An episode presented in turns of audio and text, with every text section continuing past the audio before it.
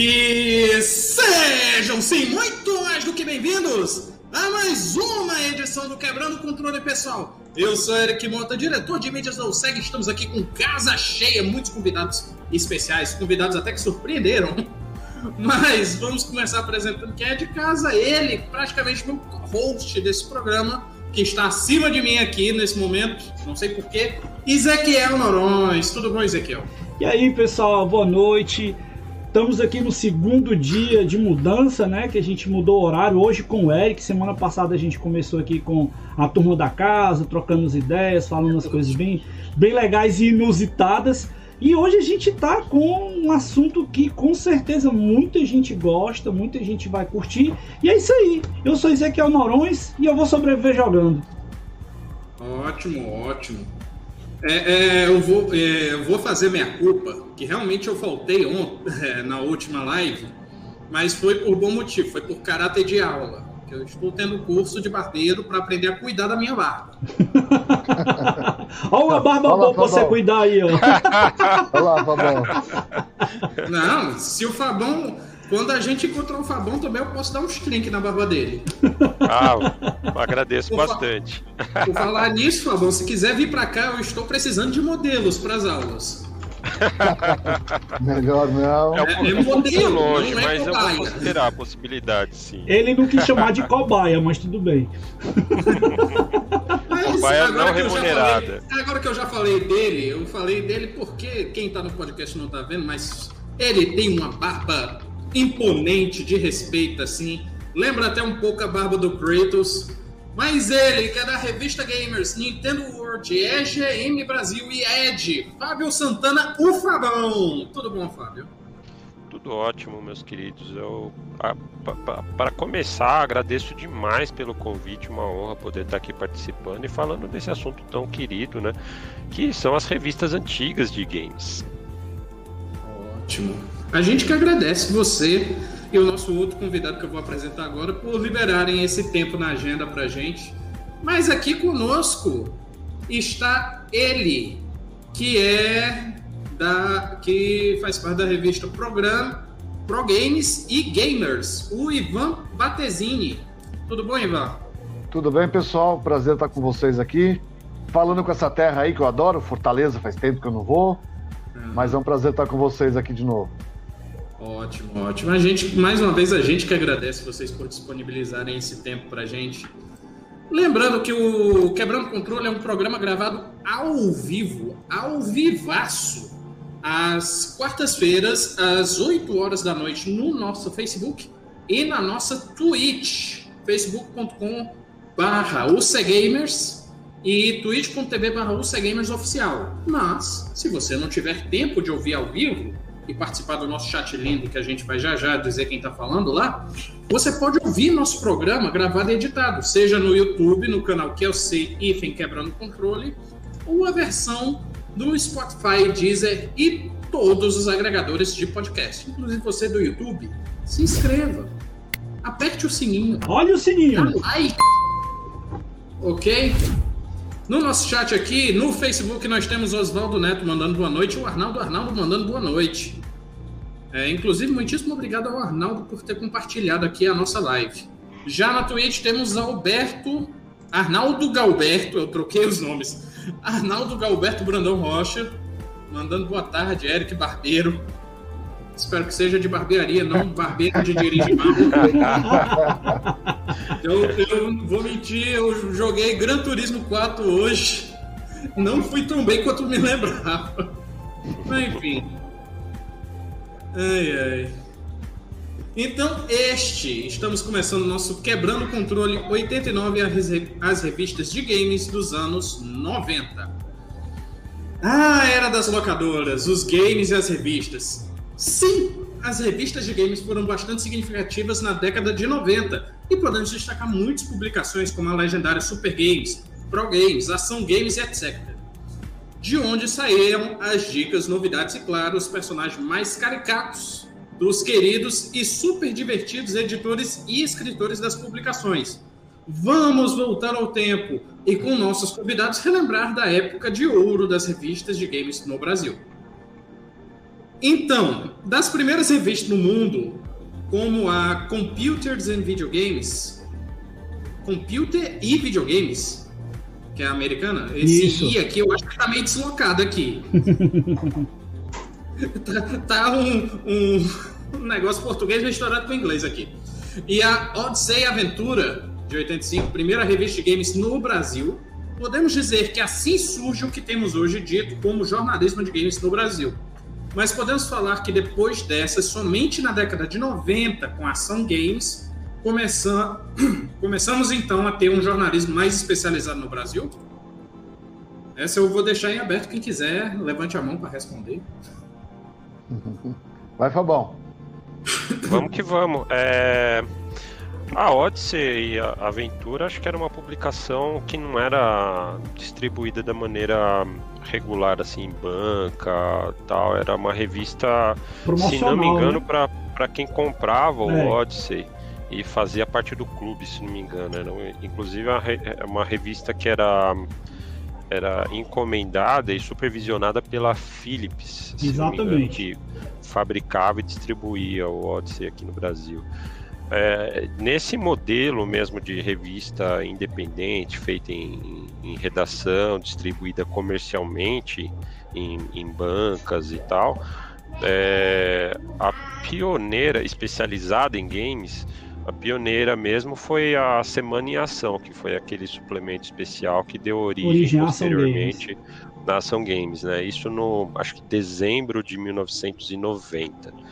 É, e aí, como revista regular, na verdade a pioneira foi a videogame. Ela, ela surgiu em 91, ali alguns meses antes da, da, da Ação Games regular. Muito embora a, a Semana em Ação Suplemento Games, Especial Games, é, antecedeu esse lançamento da revista videogame. Mas como revista vi- regular mesmo, ah, dedicada a videogames, a videogame foi, foi a primeira. Aí depois vieram outras, aí veio a, então a videogame, depois Ação Games, a Super Game também estreou naquele ano de 91, depois a, a Game Power, que era a Super Game era especializada em Sega, né? A Game Power especializada em Nintendo. E aí depois a Pro Games, que aí o Ivan com certeza vai poder contar melhor, é, veio acho que no ano de 93, é isso, Ivan? É, Eu acho que começou no finalzinho de 92, né? Mas acho que lançamento mesmo, acho que foi 93. Acho que talvez como vídeo, como Pro Games, Fábio, acho que foi 92 ainda. Acho que É, é, porque foi logo- 93, porque É, já tinha 93, você tem 3DO, mais. já. É, você já tem mais essas datas na cabeça. acho que foi isso mesmo. Porque a gente só ficou como Pro Games por três edições, né? É Foi. que talvez, Fábio, é, aqueles primeiros posters que a gente fez e aqueles especiais de gamers, Teve o Tinha- pôster de Mortal Kombat, né? Teve. E teve de Street também. Aí tinha aqueles gibizinhos lá de Street de verão. A Scala fez muitas coisas como um ensaio, né, pra, pra revista, Verdade. antes da revista, né? Mas acho que como Verdade. revista Pro Games mesmo, 93, é. Verdade. Assim como a Ação Games, então, teve uns ensaios antes É, também. de é. chegar com- de fato como revista regular, né? Era muito É, comum ter revista foi- pôster, né? A gente, É então, verdade. A gente verdade. então teve um lapso aí de praticamente 10 anos, né? Porque a primeira publicação americana, dentro, do- no caso, de uma, de um, de uma revista é, que a gente chama rotineira, né? Mensal, semanal, quinzenal, que já tem uma, uma periodicidade. Por isso que, inclusive, no meio acadêmico a gente chama revista de periódico.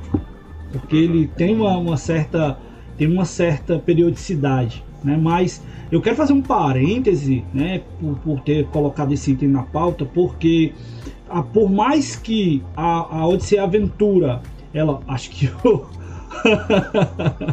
ele ejetou sem querer, Caiu. mas ele volta, tem problema não. volta. É, é, por mais que a gente veja que seja uma revista promocional, ela tinha um formato, ela tinha um propósito, né, e tinha um público destinado para poder atingir, que era o caso da Odyssey Aventura. E tem uma curiosidade, que eu já até falei aqui anteriormente, no Quebrando Controle, em outros programas, e até quero puxar também um link para quem quiser verificar. A gente já conversou aqui no Quebrando Controle sobre jornalismo de games.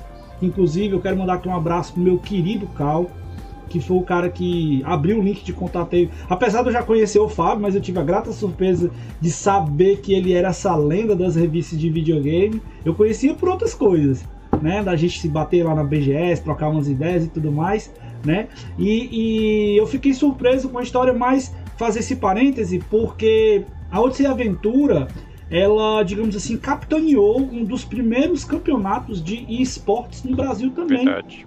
Né? Então, tem um fato histórico para remontar para essa revista que a gente tem que considerar o marco que ela teve, o significado que ela teve, apesar de ter sido pouco conhecida. Inclusive, no, na minha coleção, no meu Odyssey, eu guardo junto do Odyssey uma edição da Odyssey Aventura que fala exatamente do campeonato.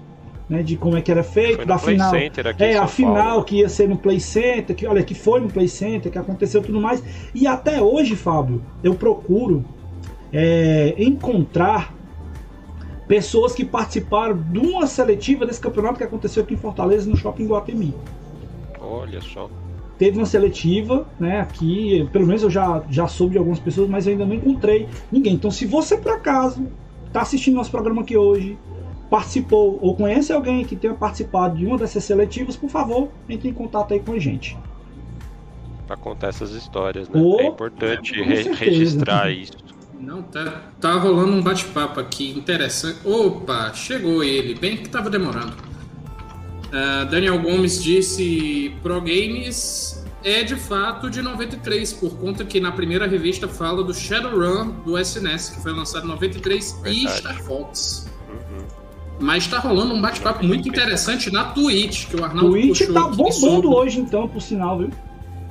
puxou um assunto aqui sobre as premiações do- das revistas. Aí, quem foi? Léo Bala falou que a única coisa que ganhou foram os posters. Opa, seja bem-vindo. E o Léo Bala, infelizmente, disse que tinha uma coleção, mas é, por falta de espaço teve que se desfazer dela. Esse é um drama de colecionador, né? Falta de Pois espaço. É Sempre. um drama, é Eu, um tinha uma, eu sério. tinha uma coleção da InfoExame. Eu gosto eu, da área de tecnologia. Eu tinha, acho que da edição de 90 até em quase 2001, eu tinha praticamente todas as revistas que eu assinava e recebia. Aí lá na minha casa, meu pai tinha umas pilhas de revista. Infelizmente, eu tive que, que me desfazer, né? Eu doei, na verdade. A gente, que você que tem revistas aí, que você não tem espaço, não tem nada, não jogue fora no lixo, não doe, existem museus, existem bibliotecas que recebem esses itens para poder contar a história. É o que a gente está fazendo aqui hoje também, fazendo registro dessa história. Uhum. Exatamente. Pois é, pois é. Enfim, é, vamos para o negócio mais pessoal. O Ezequiel tem alguma coisa para comentar sobre as, as primeiras revistas? Já foi, meu amigo, vamos para a próxima. Já foi? Vamos para a próxima. Então vamos para mais pessoal. Onde é que começaram suas carreiras com jornalismo? E o que levou vocês ao jornalismo de games? Essa eu vou começar com o Ivan, que o Fabão começou anterior. Bom, na verdade, acho que na nossa, na nossa época não existia jornalismo de gamer. E, e nós da, da Pro Games, ninguém era jornalista. É, todo mundo. Bom, eu achei aqui pra gente falar hoje, olha aí. Olha aí. Nossa, cara. Nossa senhora! a outra delas também. Olha Ó, isso. são carteirinhas sem uso da época. Um Que acaso. isso, cara. Ah, Ivan, vou te perturbar por uma dessa depois. É, O-. Pra quem não tá vendo. Pra gente colocar, Ivan- não, sério, pra gente colocar no acervo do Museu Não. do Seg. Se você conseguir, a Vai. gente bota pra expor e contar um pouco Aham. da história, viu? Deixa só eu explicar para quem tá ouvindo no podcast o que que houve. O Ivan puxou aí seus cartões Ah, de sócio da Pro Games. Deixa eu É. só fazer um, um parênteses. Ivan, me, me explica uma coisa. Até uma dúvida que eu tenho. A Pro Games existia a locadora e veio a revista depois ou foi o contrário? Tá, então vamos lá. Então, juntando as duas perguntas, né? Não existia jornalista, jornalismo gamer e também a gente, eu, a Pro Games, né? A gente montou uma loja, começou a virar uma rede. Nós anunciávamos muito nas outras revistas de videogame que já existiam, Ação Games, Videogame, Super Game, Game Power. E aí nós Uhum. recebemos uma consulta de uma editora que ia ser montada ainda, que era a editora Scala.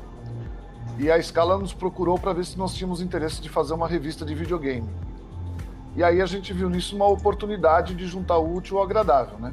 Que a gente gastava muito dinheiro com publicidade nas revistas. Daí nós pensamos, pô, se a gente criar uma revista Pro Games, a gente não precisa mais ficar gastando dinheiro com publicidade nas outras revistas.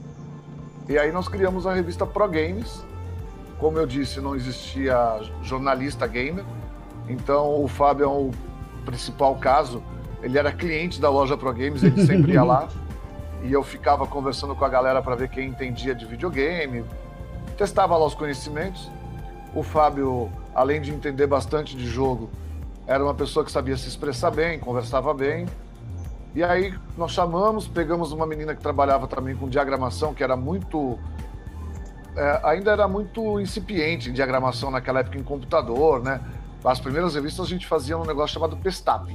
Para quem é mais jovem aí, tinha que Para quem é mais jovem, tem que explicar também. Datilografar numa máquina de escrever todo o texto. Aí depois nós recortávamos, né, que a gente chamava de pestap, colava numa folha e montava a página como ela ia ser, para depois fazer o fotolito, que era como se fosse uma foto da página, para daí gravar para virar a placa de impressão. Né? Então era um negócio muito trabalhoso, muito demorado. E quando começaram a sair as primeiras é, opções de diagramação em computador, Aí nós trouxemos também a Valkyria, que diagramava, e foram chegando para a equipe mais algumas pessoas. E nós começamos a criar as revistas de game da Pro Games, né? E aí com o aparecimento da gente, houve lá um atrito com a editora Abril, que não queria que nós usássemos a marca Pro Games, porque eles tinham uhum. comprado a marca Game Pro, que eles iam soltar a revista Game Pro, que era americana no Brasil. Hum. Só que nós já tínhamos o registro da marca Pro Games, que é o, é o, é o contrário de Game Pro, uhum. e nós acabamos bloqueando eles, eles não puderam soltar a Game Pro. E aí eles também não queriam distribuir nossa revista com a marca Pro Games, foi quando ela virou Gamers, né? E aí a gente passou a adotar a Gamers como revista da Pro Games, a gente fazia publicidade nela. E aí a, a Gamers começou a ter filho para todo lado, né? Daí tinha Pro Dicas, a Gamers Especial, Gamers Golpes. Uh, que mais, Fabão? Ah, Gamers Book. A Gamers Book, que até hoje Carro todo chefe. mundo encontra eu com o Fabão lá. Caramba, Gamers Book número 1, um, joguei Final Fantasy VII. O Fábio, esse louco, e o Eric aprenderam japonês na marra para fazer detonado da revista. Um ano de produção, Fábio, mais ou menos? Um ano, por aí. Por aí. Se arrependeu ah, de aprender japonês, Fábio? Da, não, jamais, jamais. Super útil até hoje.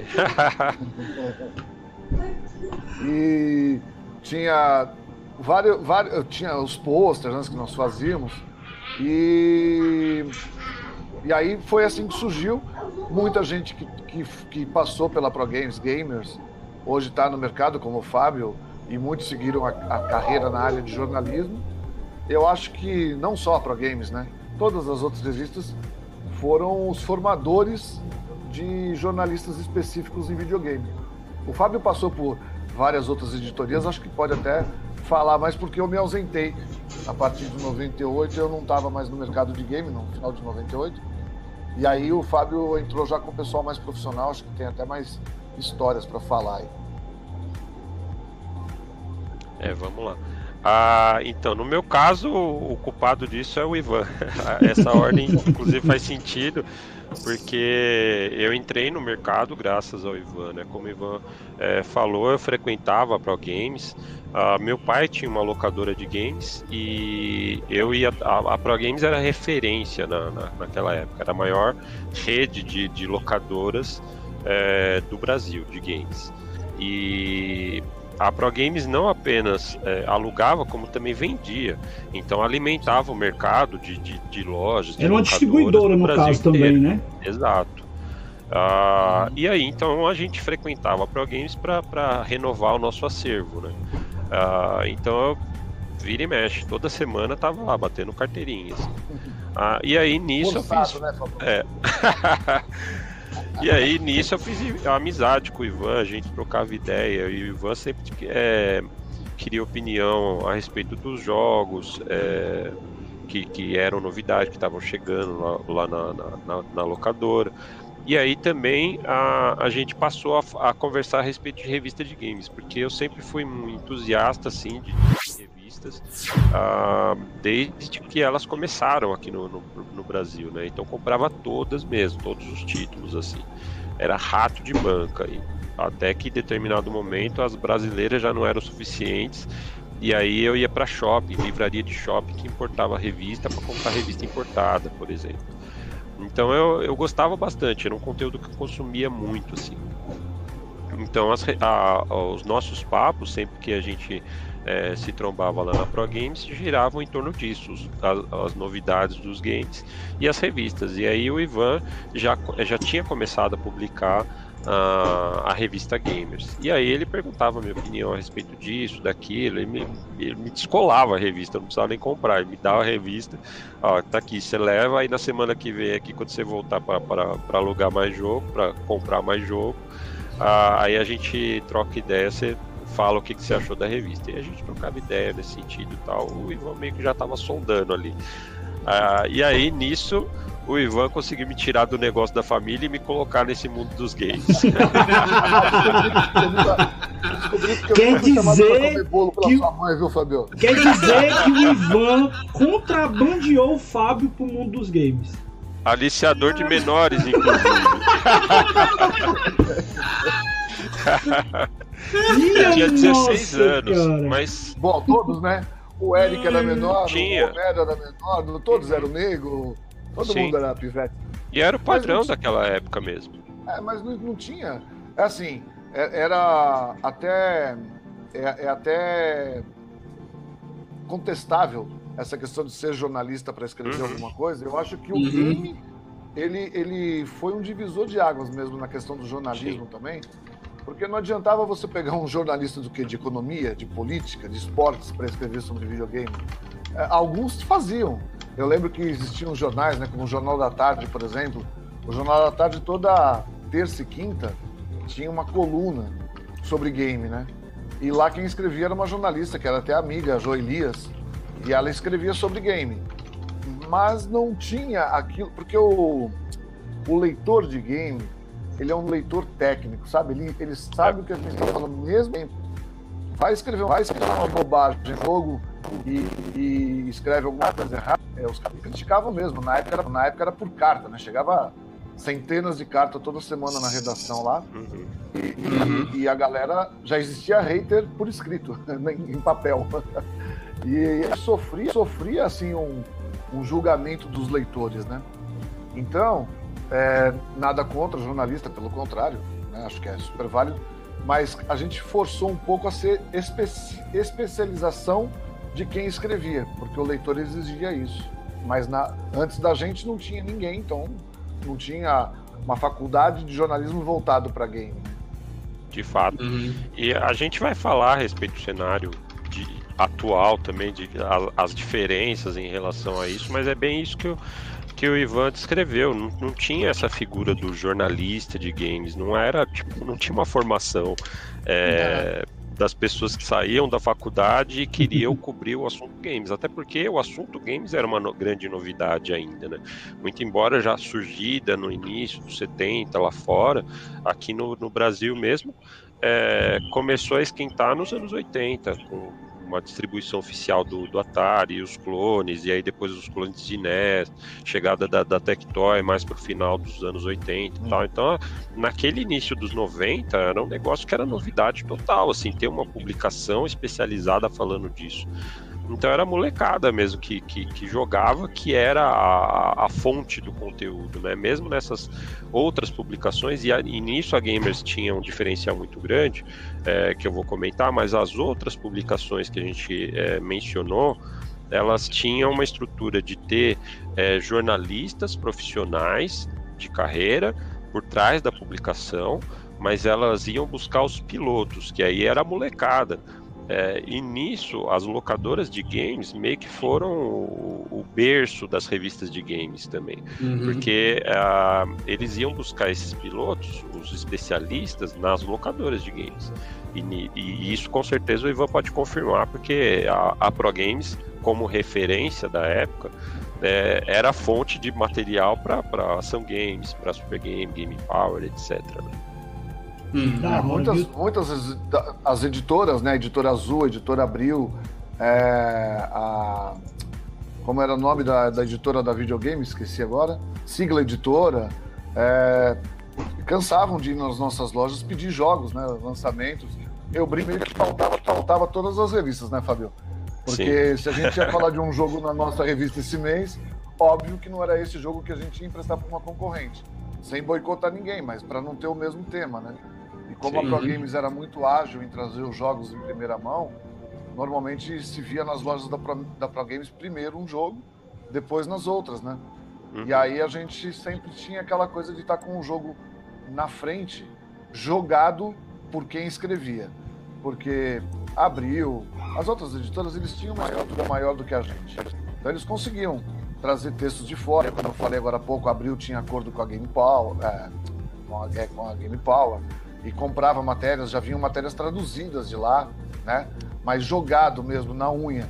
Que alguém podia encontrar o vou falar, falar, ah, mano, você jogou Battletoads mesmo? Joguei. Então me fala aqui, como que faz para passar da. Então, o cara jogou, ele sabia. Nas outras redações, muitas, muitas coisas é, é, eram trazidas de fora, mas também eram jogadas pelos pilotos. Apenas uhum. que a gente tentava sempre trazer em primeira mão as coisas pra gente, né? E a gente mesmo, né, Fabiano? Tra trazia Japão, Japão, mas era uma loucura. Sim. Você comprava uma revista no Japão para saber o que ia ser lançado. A revista chegava, você chegava quatro, cinco meses depois. do É, tinha uma defasagem muito grande. Naquela época não era como, como é hoje, é. que tem internet é instantâneo, assim, a gente acompanha é. os acontecimentos literalmente ao vivo, assim, hoje em dia, né? Sim. Naquela época não. A gente tinha uma defasagem grande. E era meio que é, costume, assim, era, era o normal. Porque na década de 80, na época ali do. do é, dos, do, da chegada dos primeiros computadores, dos primeiros consoles de videogame, o Brasil era defasado em relação ao que acontecia no exterior. É coisa de 8, 10 anos, assim. Uhum. É, na, na, década de 80. E depois esse gap foi é, diminuindo com o tempo, mas ainda era muito grande no início dos 90, né, nessa época. Ah, tanto é que aqui no, no, no, Brasil, a chegada oficial mesmo da, da, Nintendo se deu com a formação da Playtronic em 93. Eles chegaram com, com o Super NES, que já tinha sido lançado no Japão pela primeira vez em, em novembro de 90. É, não que os jogos e os consoles não chegassem aqui, porque eram importados, né? Mas esse eh, crescimento, assim, esse, essa presença oficial demorou bastante. E a mesma coisa era com acesso à informação, chegava aqui com, com certa defasagem, sim. É um cenário também, né, que a gente precisa entender, e aí, hoje, depois de, sei lá, 30 anos que eu já não estou mais na Pro Games, então 40 anos depois do. Não, como que é? É isso, né? 30 anos depois que montamos a Pro Games, 20 anos depois que eu saí da Pro Games, eu consigo olhar para trás e enxergar um pouco da história e ver que era um negócio assim louco. É... Não existia um mercado de vídeo. A gente, a gente construiu esse mercado. E uhum. eu, eu, eu consegui um tempo atrás num, numa fita VHS minha, que eu digitalizei, um programa que eu participei na Silvia Popovic, Nossa. na Rede Bandeirantes. Nossa Senhora! É, que eles pediram para levar é, uma criançada e uns videogames para ficarem jogando durante o programa. E eu fui, né? Ia, ia expor a marca Pro Games nos bonezinhos e tal.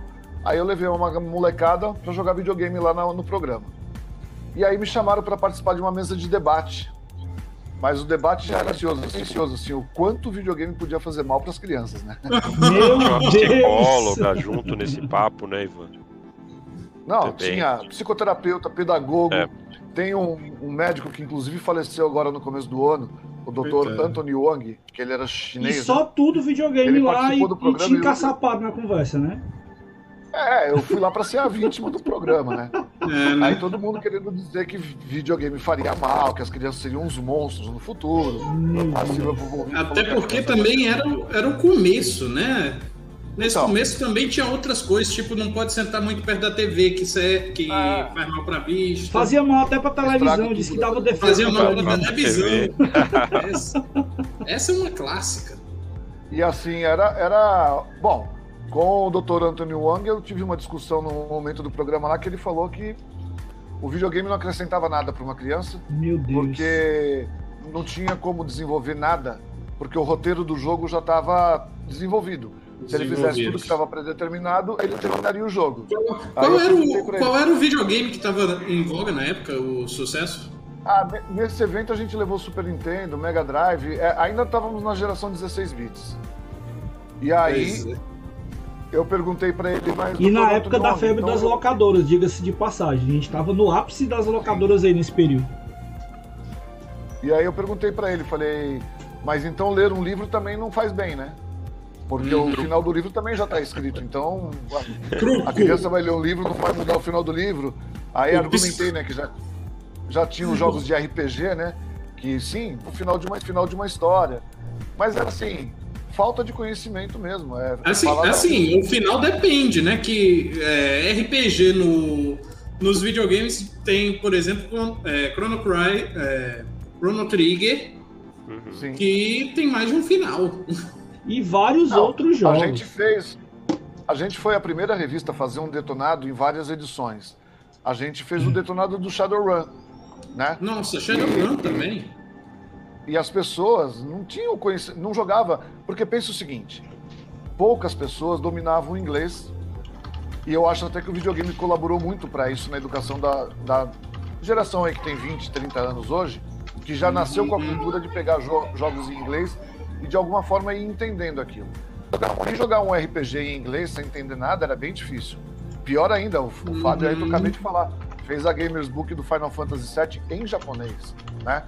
né? Mas, bom, enfim, tudo é bobagem, tudo era falta de conhecimento. É a mesma coisa que falar, sei lá, 10 anos atrás que um celular ia causar um, um, um câncer no cérebro ou podia explodir um poço de gasolina. Não, sem um fundamento, né? Não, o do celular era magnífico que era o, o celular muito tempo no bolso e a, a onda do celular ia causar câncer, mas enfim. Bem, o, a gente tem uma pergunta na Twitch, se puder mostrar aí na nossa telinha. É da Marjorie? Foi tu que puxou a pergunta. Tu disse então, que tinha vamos pergunta. lá. Essa daí, ó. Arnaldo Galberto quem conseguiu guardar o pôster da Majori Bros. Este item é muito procurado pelos colecionadores. É, cara. Eu, eu posso, eu, eu posso contar um segredo que o Fábio talvez deve até conhecer quem era. cara, quem via aquela lorona no desenho lá da revista não sabe quem era a Marjorie. É, Ezequiel, Ezequiel, se puder também puxar o último comentário também pra gente Sim. Uh, não, um o abraço, último. Do Mimbola. Ah. Qual o jogo Mimbola? favorito do Irã? Do Ivan? E. Eu acho Pô, que é sacanagem. Essa... Tem que ser um de corrida. Mimbola é o Felipe, é o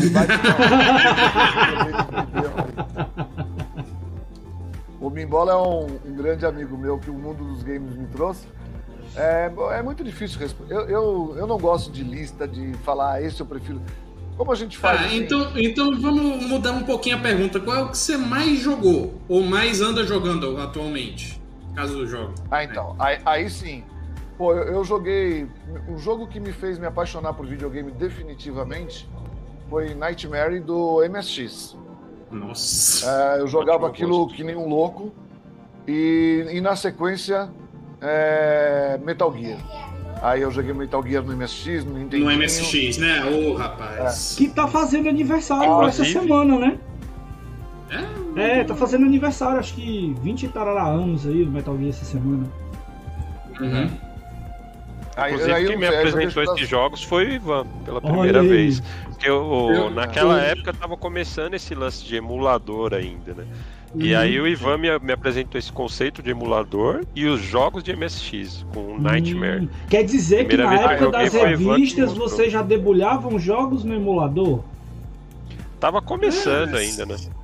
Eita, que é, o Daniel deu três pulos e um, e um, e um, e um e uma vibrada agora com essa. Deu três pulos e um O Daniel, o Daniel é o, é o nosso amigo Daniel Gomes, da comunidade Mega Drive, que é um franco Sim. daqueles defensores tarados, ferrenhos da emulação, sabe? Mas, ei, vocês não vão Sim. fugir da pergunta, não. Quem era a Marjorie? Conta pra nós aí agora. eu, eu sei porque eu conversei com o médico e ele me contou, nós fizemos uma entrevista, né? Mas, a- a- na verdade, ela só era um personagem imaginário. É, foi uma brincadeira dentro lá. Era uma secretária, era uma amiga do Matthew, que era uma senhora, na verdade, e que nem se chamava Marjorie também. Então, para decepção e desilusão de muita gente aí, é, a Marjorie, loira, maravilhosa, linda, como todo mundo conhece, era só um personagem, não existia de verdade. Ah, acabando a infância da galera aí. Eu tô tranquilo porque não fez parte da minha infância, mas tudo bem. Mas vamos nós. Tem uns Enfim, comentários aí, Eric, vamos- da turma. Dá uma olhada aí no Face, por favor. Não, no Face tem muitos comentários aqui, alguns inclusive muito pertinentes. Cadê? É, o Oswaldo Neto comentando: quando eu conto aos clientes mais novos aqui da minha locadora como era o ritual de aguardar as revistas chegarem nas bancas, eles ficam babando. O Arnaldo Arnaldo comentando: a revista Gamers foi a salvadora dos jogadores que começaram a jogar Final Fantasy VII em japonês antes de chegar a versão americana. É isso É, mesmo. eu até respondi- demorava muito, né? Eu até ao- respondi no próprio Facebook para não ficar sem resposta. Ele comentou outra aqui. E ainda tenho minha revista Games Book de Final Fantasy. Olha aí. Olha, guarda porque é relíquia. Relíquia. Arnaldo, eu vou E fazer dois- o seguinte, ó. Vou fazer. Já que o Arnaldo é um cara que é fã da gente, eu vou assumir um compromisso aqui. Você vai me, me emprestar sua revista. Eu vou levar a sua revista para Ivan assinar na próxima vez que a gente for para São Paulo na cobertura da BGS. Compromisso ao Olha vivo aí. aqui. Viu, Ivan? Tem que assinar, tem que assinar o Fábio, ele que é o pai da criança, pô. Ah, então fechou. Tá feito Assina aí, a gente se encontra lá, Fábio. Aí você faz isso. Sim. Eu vou fazer, porque o Arnaldo, cara, acho que se não é o fã número um, é um dos ma- maiores fãs que a gente tem aqui. E eu vou fazer isso que eu tô devendo pra ele aí já umas coisas. Uhum, Legal. Ótimo, ótimo. Enfim, avançando na pauta, de onde vinham os jornalistas especializados da época? Como eram feitas as seleções? Das Essa, eu- essa, essa eu acho interessante porque eu conheço parte da resposta. Eles É, até então, começaram é- a é- falar aí um pouco, né? Que, que tinha. É, não, não existia, né? Não tinha um lugar para se buscar. Na verdade, na verdade é, é- é até interessante. É, para quem não é de São Paulo, Games começou, Games começou num bairro chamado Lapa, aqui, né? Foi onde eu conheci Uhum. o Fábio.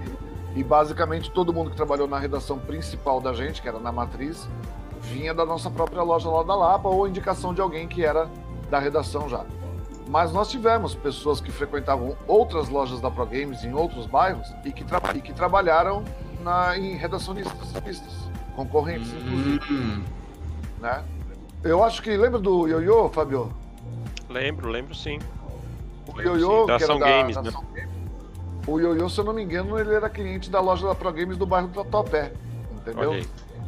Então era, era é meio comum, assim, a, a- é, basicamente se procurava material humano nas lojas de videogame, porque ia lá e descobria quem jogava bem e tal.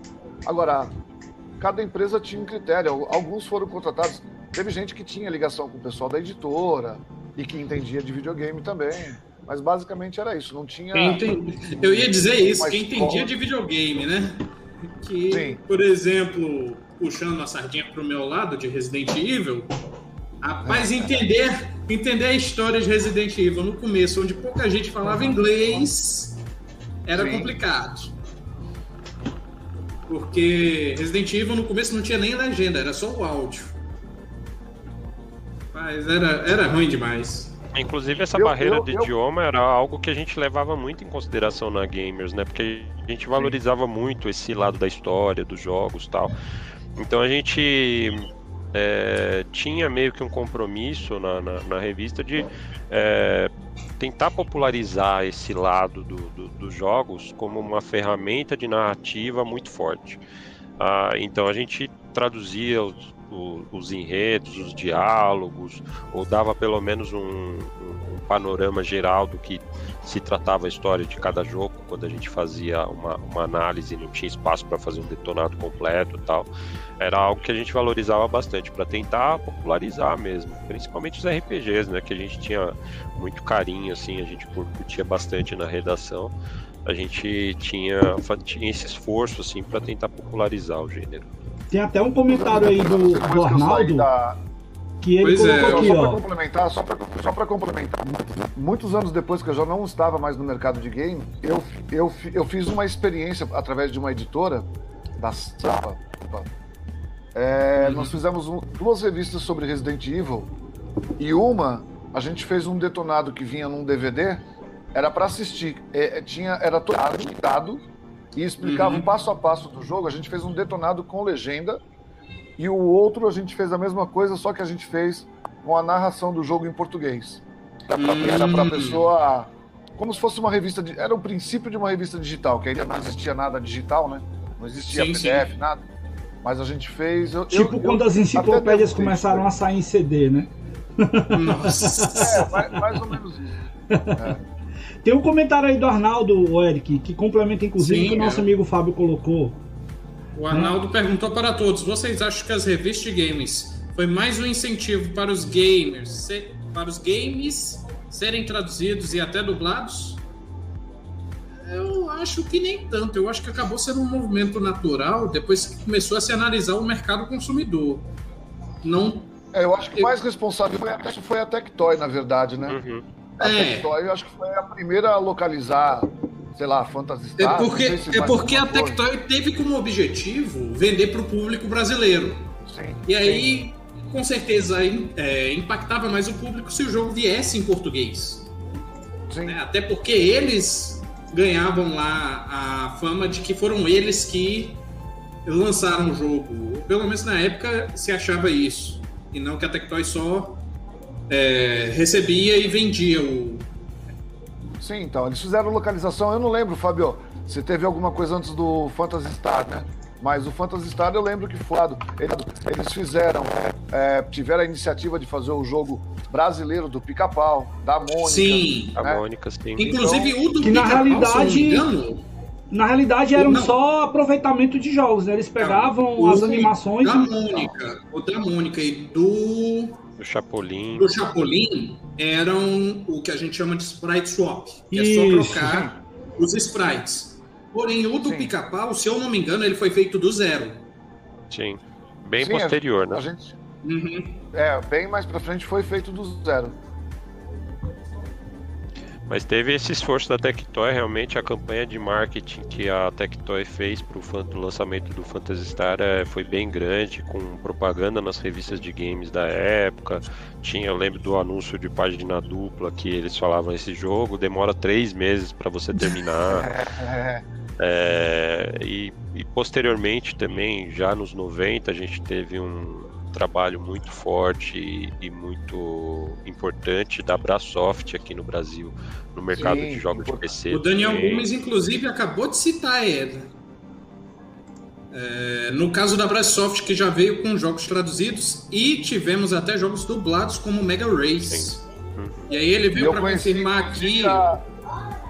Eu é, conheci, um inclusive, uns anos atrás, a, a mulher que era responsável pela tradução dos jogos da Brasoft pela localização.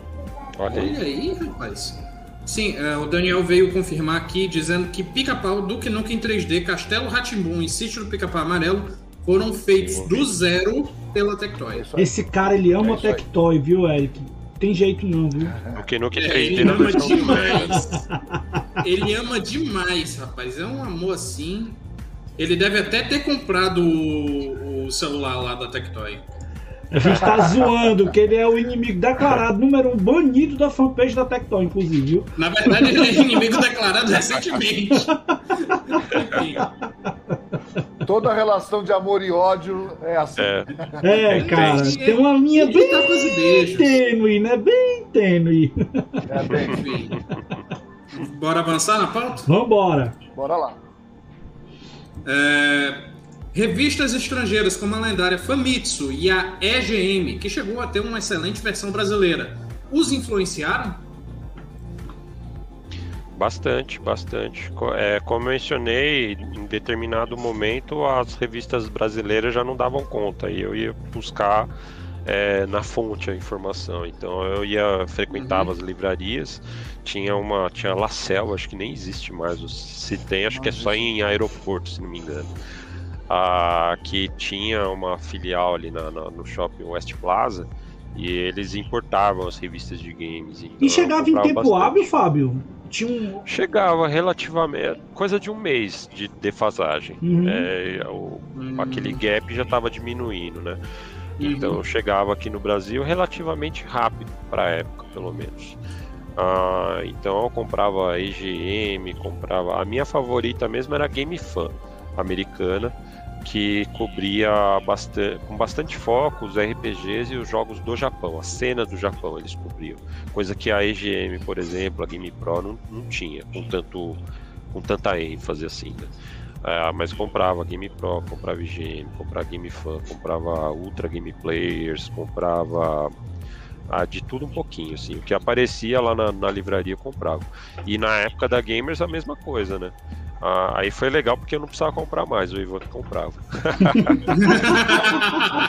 Olha o golpe! Não tem nenhuma, pior é isso, eu queria saber onde andam elas.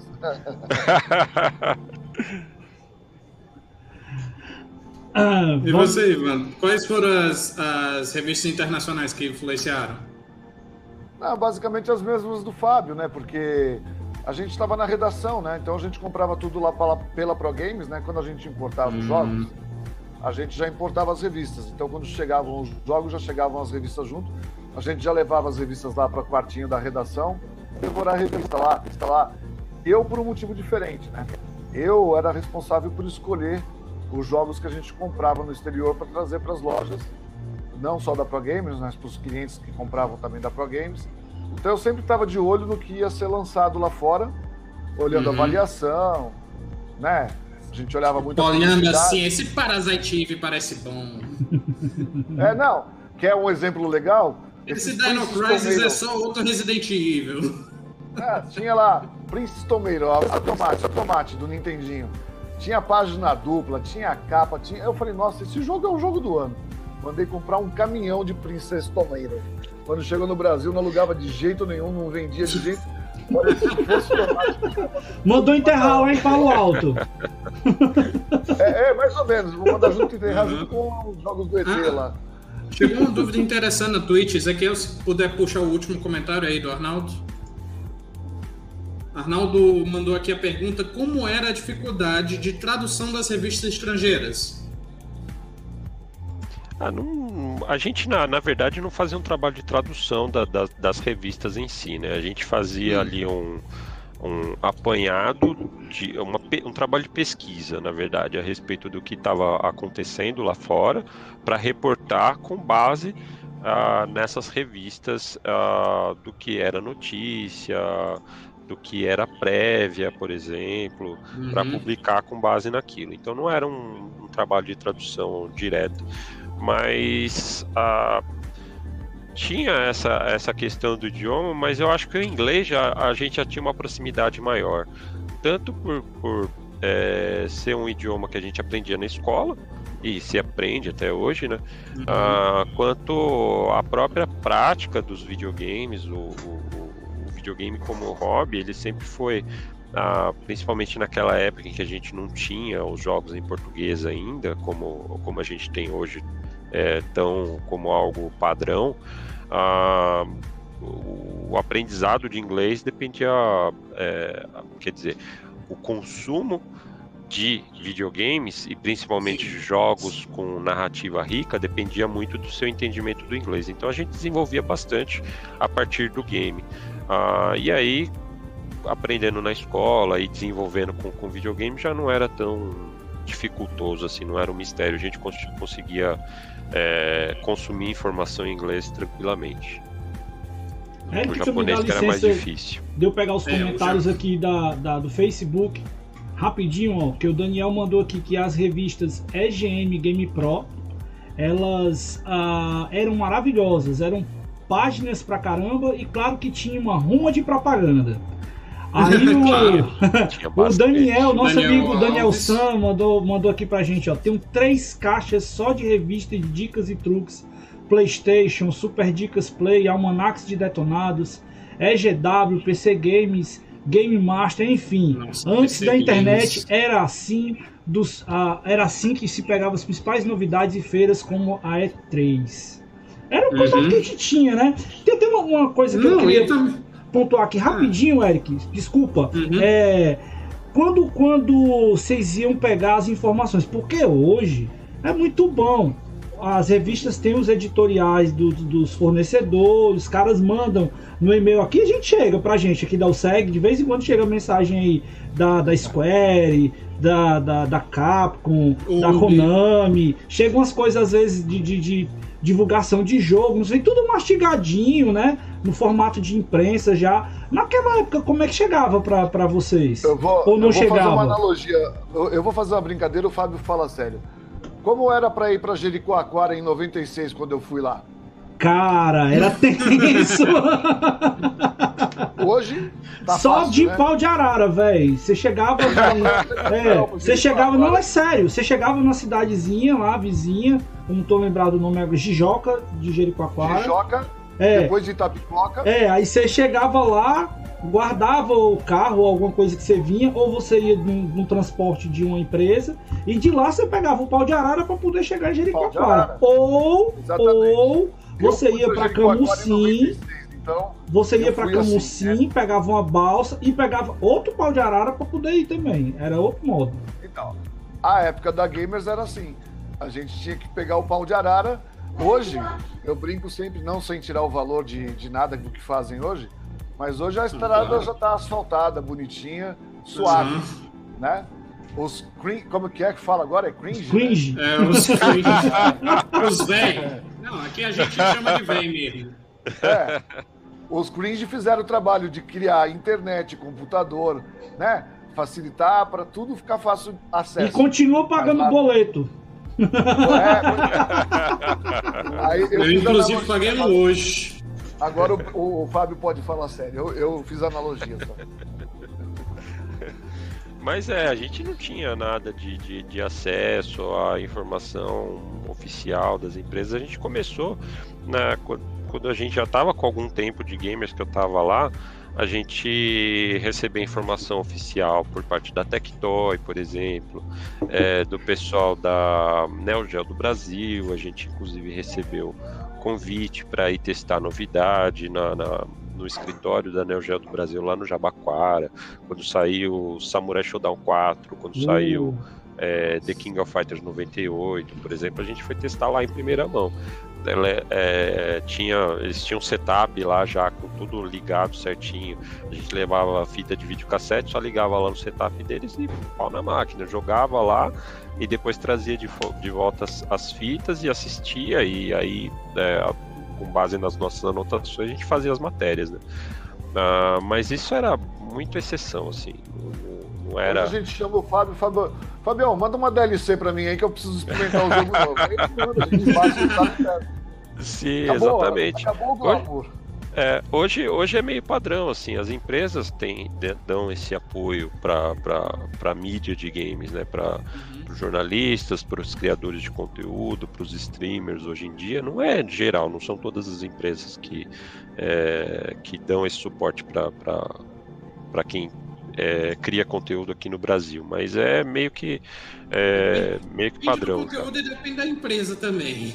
É, depende, depende. Tem uns Mas em eventos ge- que eles fazem hoje em dia, né? geral- Que chama os streamers, a galera de mais visibilidade, aí leva, por exemplo, no lançamento do último Far Cry, levaram os caras pra uma fazenda lá, colocaram um negócio tematizado, não sei o que. E a CD Projekt Red também, que levou o pessoal para os streamers, os criadores de conteúdo para Polônia. Olha que legal. É, Tem, umas coisinhas ainda. Evento lá E, fora e tem, também. e tem empresas como uma japonesa aí, que começa com N aí, que não gosta muito dos streamers. Mandou prender gente fazendo mod. A Casa de Vermelho, né? Vamos falar não, porque senão os Ah, caras dão banho em nós aqui. grupo que eu participo, a discussão foi essa. O cara que foi preso porque fez lá o, o Eu save vi, eu vi ainda agora, antes de entrar no programa. Então, bom, aí vai cair num outro lado que a conversa fica chata, que são os direitos autorais, mas enfim, é que no Brasil não se leva a sério, lá fora se leva. Mas voltando ainda como a gente. Que era uma consegue- questão, inclusive, nos 90 já, né? É, já, Já tinha. era. A Pro Games tinha batida policial toda Sim. semana porque queriam dizer que na Pro Games tinha jogos piratas, a gente não tinha. Jesus! E aí todo. É, a Pro Games passou por muito. Aquele conceito elástico de pirataria. Uhum. É. É, aí, inclusive eles, eles é, diziam que se meu cartucho tivesse escrito Sega, era pirata, que o original era só Tectoy. E eles Uhum. induziam a justiça ao erro, né? E a Pro Games ganhou um processo grande contra a Tectoy, porque nós provamos que não, o Sega era um produto importado, eu importava oficialmente, dane-se, né? Mas isso é um assunto Nossa. muito chato, a questão de direitos autorais é. Mas é Sim, só para voltar a falar. Hoje é bem legal, a- é- é uma crítica boa, assim. A gente passava muito perrengue para conseguir informação. Era gostoso, era a dificuldade que fazia a gente vencer as coisas. Mas ó, eu, eu gosto de jogo de corrida, coleciono. Não sou famoso, não tenho nenhum canal bombado por aí. Mas um. no- na época do lançamento do, do Forza 7, a Microsoft me procurou e mandou um, um um- disponibilizou um download para mim do jogo para eu fazer uma avaliação do jogo. Eu acho legal esse tipo de coisa, porque desde que não seja uma coisa, né? Ó, eu tô te dando o jogo, você tem que falar bem, e não aconteceu isso. Não. É, eu acho legal eles de- deixarem na mão das pessoas para que esses possam dar as suas impressões para quem vai comprar o jogo no futuro. Aí, Eric, Eu ó, já deu a eu estou- deixa. Já deu a Eu já deixa. estou babando aqui. Ah. Calma lá só um instante. Eu estou babando, que o Ivan falou do canal dele. Eu me lembrei agora do Instagram que ele me passou. Né? Que é o arroba joguinhos de corrida. Conheço, Instagram. viu, galera? Eu vou colocar o link aí pra galera dar uma curtida depois. Eu estou babando na imagem da página, que é um controle de Xbox One, só que ele foi pintado com o tema da McLaren é, branca e vermelha do Senna. Peraí que eu vou me ausentar um minuto aqui. Ele vai pegar o controle. Ai, ai, ai. Mas, ó, Eric, fica enquanto ele volta, já fica aqui a deixa pra juntar você e o Mário, que é o tarado por coisa de corrida, de jogo de corrida, Aham. o Ivan, e a gente vê mais alguém que ele pode indicar pra gente fazer esse programa só de jogo de corrida aqui. Acho que vai ser da hora. Ih, lá vem. Não, dá- Olha tem isso. muita Viu, coisa Ivan? pra falar de jogo de corrida. Olha aí, Ai, que lindo não, esse controle. cara. Quem tá no vídeo. Putz, grilo, que controle lindo. Deu agora vontade de comprar um Isso, controle de isso, Eu tenho isso pra- foi vendido ou é customizado, Ivan? É customizado isso. customizar. Eu mandei fazer. Não tá aqui na minha casa agora, tá na casa dos meus pais, que eu jogo lá também, então na pandemia eu moro meio aqui, meio lá. Mas lá eu tenho o outro que eu fiz da Lotus preta com dourado. E esse aqui é o meu do, Do Gran do meu Turismo. console do Gran Turismo do Play, do Play 4. Olha que legal. Aí, controle de Play 4 temático. Enquanto isso, o meu aqui. controle... Viu, Ivan? Eu tava raiz, falando aqui, eu tava raiz. falando aqui pra Eric esse aqui nem raiz é. Esse aqui é um. que depois a gente vai fazer um aqui. programa de corrida, você já tá na lista aí, convidado pra bater um E- papo. E vai vir o Mário, que o Mário é mais fã do que eu. Aí vocês vão passar um tempo aí falando só de jogo de corrida, vai ser divertido. Sim, ah, deixa Tá eu aí ler aqui os o, comentários o do link Facebook. aí pra galera do rapidinho. Instagram, colocando aí pra todo mundo dar uma olhada e ver, tá certo? Quem quiser conhecer o, o perfil aí do nosso amigo Ivan de jogos de corrida, tá aí na tela pra Uhum. vocês. Obrigado. Sim, Agradeço os, a quem lê os comentários do Facebook aqui, o Daniel Daniel Gomes falando. Ainda hoje leio as revistas antigas para ver a pegada da época, ver os reviews da ação games e videogames. Eram alguns jogos da época. Calma. E videogames. Em alguns jogos, dá para notar que a pessoa jogou pouco do título. Teve alguns jogos de Mega e NES que o cara escreveu, que o que o cara escreveu não tinha nada a ver com o jogo. Ah, cara, É. não, isso aí é pressa Isso editorial é na demais. certa, hein, Fábio? Dizer que nego não. que acontecia, né? Do cara não ter tempo de jogar, ele pegava uma matéria lá, misturava as bolas e colocava na publicação, era isso? A gente via acontecer, né? Tem- acho que em todos os tempos tem de tudo, né? De- desde Sim. aquela época até hoje, assim. Mas tem, dentro da, da redação da Gamers, a gente. E, e- e eu tinha mencionado que esse era um diferencial da Gamers. que ali na redação eram todos os jogadores de fato, né? A, a revista era feita de ponta a ponta por quem jogava de, de verdade. E acho que esse era um grande diferencial. Ao mesmo tempo que a gente, por um lado, não era profissional e era mais amador, pode-se dizer assim, uh, uhum. por outro, a gente tinha uma autenticidade talvez maior por ser jogador mesmo, de fato, porque todos sim, que, que trabalhavam ali foram puxados mesmo porque eram jogadores, porque gostavam daquilo e acompanhavam o assunto e procuravam se informar a respeito daquele assunto. Então, por, por conta disso, é, foram, foram contratados para trabalhar e escrever a respeito de games na revista Gamers.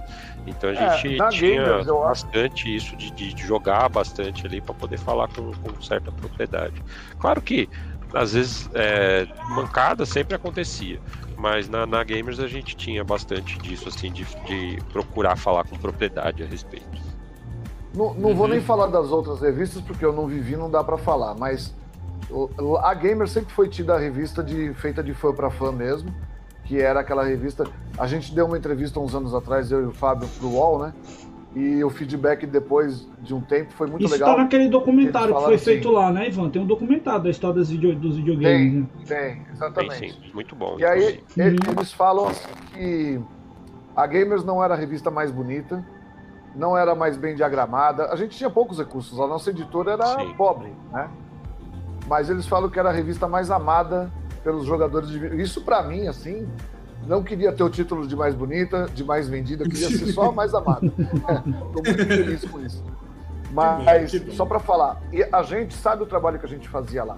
Realmente, tudo era testado, jogado, o que estava escrito lá era experimentado por quem trabalhava. Agora, acontece. Eu, eu, não sou, eu não sou bom em RPG. Bom, eu sou péssimo em Mario, vai, vamos lá. Eu não, eu não consigo pular de caixinha em caixinha. Então, me mandar fazer um texto sobre Mario, jogar Mario, escrever uma revista, pode ser que eu não dê a melhor avaliação. Eu, eu não escreva a, a, as melhores coisas sobre Mario, porque também tem a, a visão pessoal do, do, do cara que está escrevendo, né? Então, é, esse comentário é, pode ser nesse sentido também. Às vezes, é o que o, que o Daniel fez, né? Às vezes a pessoa escreveu, mas não tem muita intimidade com, com o tipo de jogo, com aquela franquia. Pode ser. Mas assim, no nosso caso, não posso falar das outras editoras. Lá realmente era jogado por quem escrevia. Entendeu? Então. Oi, Eric, a confirmação de que o cara era amado mesmo, aí, ó. É, o, o Mac, Mac Colecionadores comentou Ivan, seu lindo. é uma pessoa muito tá, amada. Tá, a, a, minha câmera tá muito ruim, porque ele tá vendo embaixado. Não, o pior, tu fala isso. De vez em quando é, eu tenho uma dificuldade que eu também sou colunista, já fui mais ativo, eu tô ah, procurando. Ah, lindo também. Não. Eu sou lindo, mas enfim. eu sou colunista, estava mais ativo antes, tenho que retomar o ritmo de produção. Mas é, teve algumas colunas assim que foi difícil de escrever. Por exemplo, um mobilizando que eu fiz sobre Gears Pop. Que eu escrevi que o jogo estava lançando. É, jogo de celular, o jogo estava lançando, aí eu joguei, testei. O jogo é bom. Falei bem do jogo. Mas como não sou fã de Gears, então fica mais complicado de escrever. Por exemplo, eu até mandei mensagem pro grupo da OSEG. Pessoal, a arma do Gear se chama assim mesmo, que eu tinha feito uma pesquisa. Aí se chama assim mesmo, esperei alguém me confirmar antes de salvar o rascunho da, da coluna. Mas acontece muito comigo por causa dos jogos de corrida, né? Eu resolvi, eu resolvi fazer uma coleção segmentada, focada em corrida. Então muitas pessoas me procuram e falam assim: ah, o Gran Turismo não é melhor que o Forza? Ah, ah. o. sei lá. Querem comparar as franquias. Eu odeio Cara, é essa muito, pergunta. Diferente. É, é muito. É São muito propostas, esquemas eu... diferentes, formas de você curtir o jogo diferente. Então, São simuladores um diferentes. Eu, eu, eu, até estava conversando com um amigo meu aí do mercado de games esses dias. Eu falei para ele assim: eu, se eu comandasse o mercado de videogame, eu, eu pararia de investir em 7 bilhões de cores, 72 canais de áudio, chip não sei o quê. Acho, eu acho que o que falta um pouco hoje, para mim, para mim, nos videogames, é o fator diversão. O que me prendia em jogar Nightmare era 8 bits, sonzinho de sei lá quantos canais, simples, mas me prendia uhum. por horas. Eu acho que a, a, a indústria de games ela precisava voltar um pouco naquela questão da diversão que os games de antigamente traziam. Não só ficar vendendo item, é, ganhando troféu, conquistando. Eu, eu não sei, a minha visão, pode ser que eu já tenha, esteja tiozinho, porque para mim, jogo de corrida não precisa ter 40 tipos de câmera, é, a, a, a textura da, da zebra, da grama ser perfeita. A gente se divertiu tanto em pô, Nigel Mansell, dizer, bom, em demais, né? não preciso nem falar. Então eu, eu tenho um pouco essa visão de que a, a, questão de o que é melhor depende de que ponto e, e de quem está jogando e analisando vai falar. Eu não consigo uhum. falar qual é o melhor jogo de corrida. Cada um tem não, é. o seu. O seu Por exemplo, o Ezequiel, o favorito dele é o Horizon Chase. Eu adoro o Horizon Chase. Excelente. Tanto que ele só é, joga Horizon Chase, não joga, só joga Horizon Chase e Assassin's Creed, não joga mais Eu nada. sou tão fã de Horizon Chase que eu tenho foto com os caras do jogo. Mas a pai tá jogando. Inclusive, peraí. Lá vem o Fabão, olha aí, olha aí, ó. Enquanto. Eh, cadê? Já veio? Oh, isso aí eu conheço. Os caras estão me devendo, inclusive, lá, viu? Tem que oh, falar. Fabio, Fabio. Almofada. Fica melhor aqui, melhor aqui na minha. Hã? Pois não é? Ei, Fábio, você viu que. lá. Você viu que tem uma edição limitada agora do PS Vita e do. e do. E do Switch, se eu não me engano. Tem uma edição limitada que eles lançaram agora. Eu já tô aperreando a galera da Query já. Sim, é, só, puxar, só puxar aqui um pouco. É muito querido. Ah, Só sim, puxar demais. aqui um pouco de novo os comentários do Facebook. Daniel Gomes concordou com você, dizendo que os reviews, da, os reviews e os previews da Gamers eram bem escritos. Ah, quem mais comentou aqui? O ah, nosso querido Mamed. Olha aí, Mamedão na área, meu irmão. Um abraço. Querido. Pediu desculpa pelo horário. aniversário atrasado do seu amigo que perdeu a data. Essa turma que faz aniversário no mês de julho sempre é muito animada. Um abraço, meu irmão. E o Daniel, e o Daniel Gomes comentou aqui que para ele o melhor detonado feito até hoje foi o de Parasite Eve. Muito oh, show. Da Gamer, será? é. Eu lembro de estar tá escrevendo review. Do, quando, quando eu fiz o review desse jogo, ah, tinha o, o mitocôndrias eram um, um elemento chave na história do jogo, né? Sim, né? Que é o que é. causava é. a combustão espontânea e as mutações uhum. lá dos, da, da, dos personagens e dos inimigos no, no jogo, né? E aí a gente é, meio que resgatou as aulas de biologia para falar a respeito do que, que são mitocôndrias é. para ilustrar isso no, no, no, review da Gamer. Assim, foi um, é que é, é, que é incrível que. É que é incrível que é um negócio que até hoje. faz sentido bastidor da revista, hein? E eu lembro hum. como se Vai na próxima hoje, item da pauta já, né? Ó, vai puxar. da Gamers lá. É. Eu lembro como se fosse hoje chegando na redação da Gamers, que a editora tinha resolvido investir um pouco em qualidade e colocou uma quinta cor especial na blusa Foi. da personagem, que era um amarelo metalizado, assim. E eu louco, eu falei, nossa, a gente vai sair com quinta cor na capa e tal. Foi Edição um negócio 30, muito legal. Sexto aniversário da revista Gamers. Olha aí que memória Foi prodigiosa bonita. desse rapaz. Quantas edições saiu da, da, Pro, da Pro Games e da Gamers?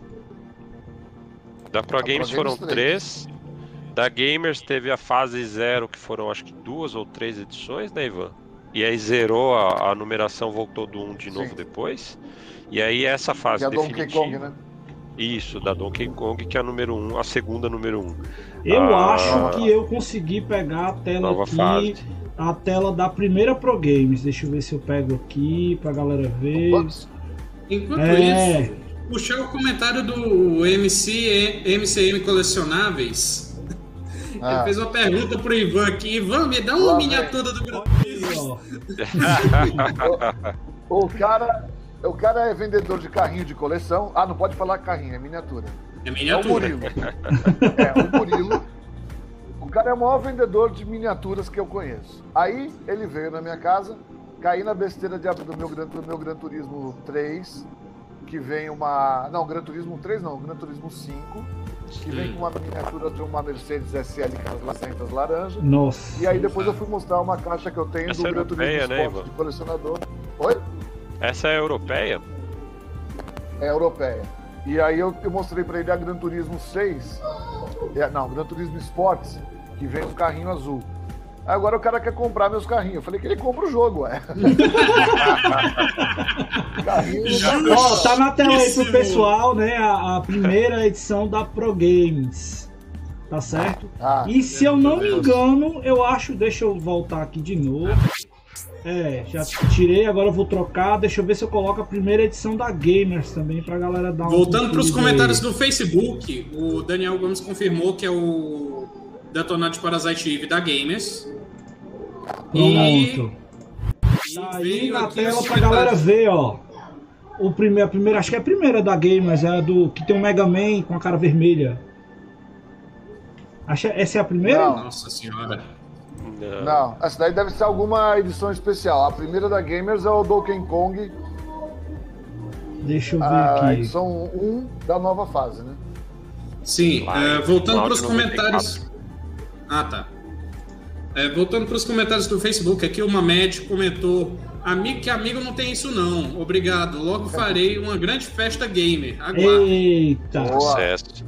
Murilo Colombari mandou uma carinha triste.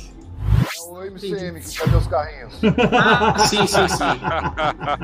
Agora eu entendi do MCM. E o Mamed comentou aqui no Facebook: pergunta para o Ivan. É verdade que o Corinthians vai lançar um jogo de corrida? Ei, e pé, você pé, vai jogar? pé, pé. Antes de falar do Corinthians, É Mamed, foi mal, ó, é cara. O legal. Leãozão, ó, pegou teu Corinthians e crau. Mas é verdade, é, o jogo é, é, um, é um misto, assim. Ele tem personagens que correm e carros. É o camburão correndo atrás de corintiano. Vai ser muito.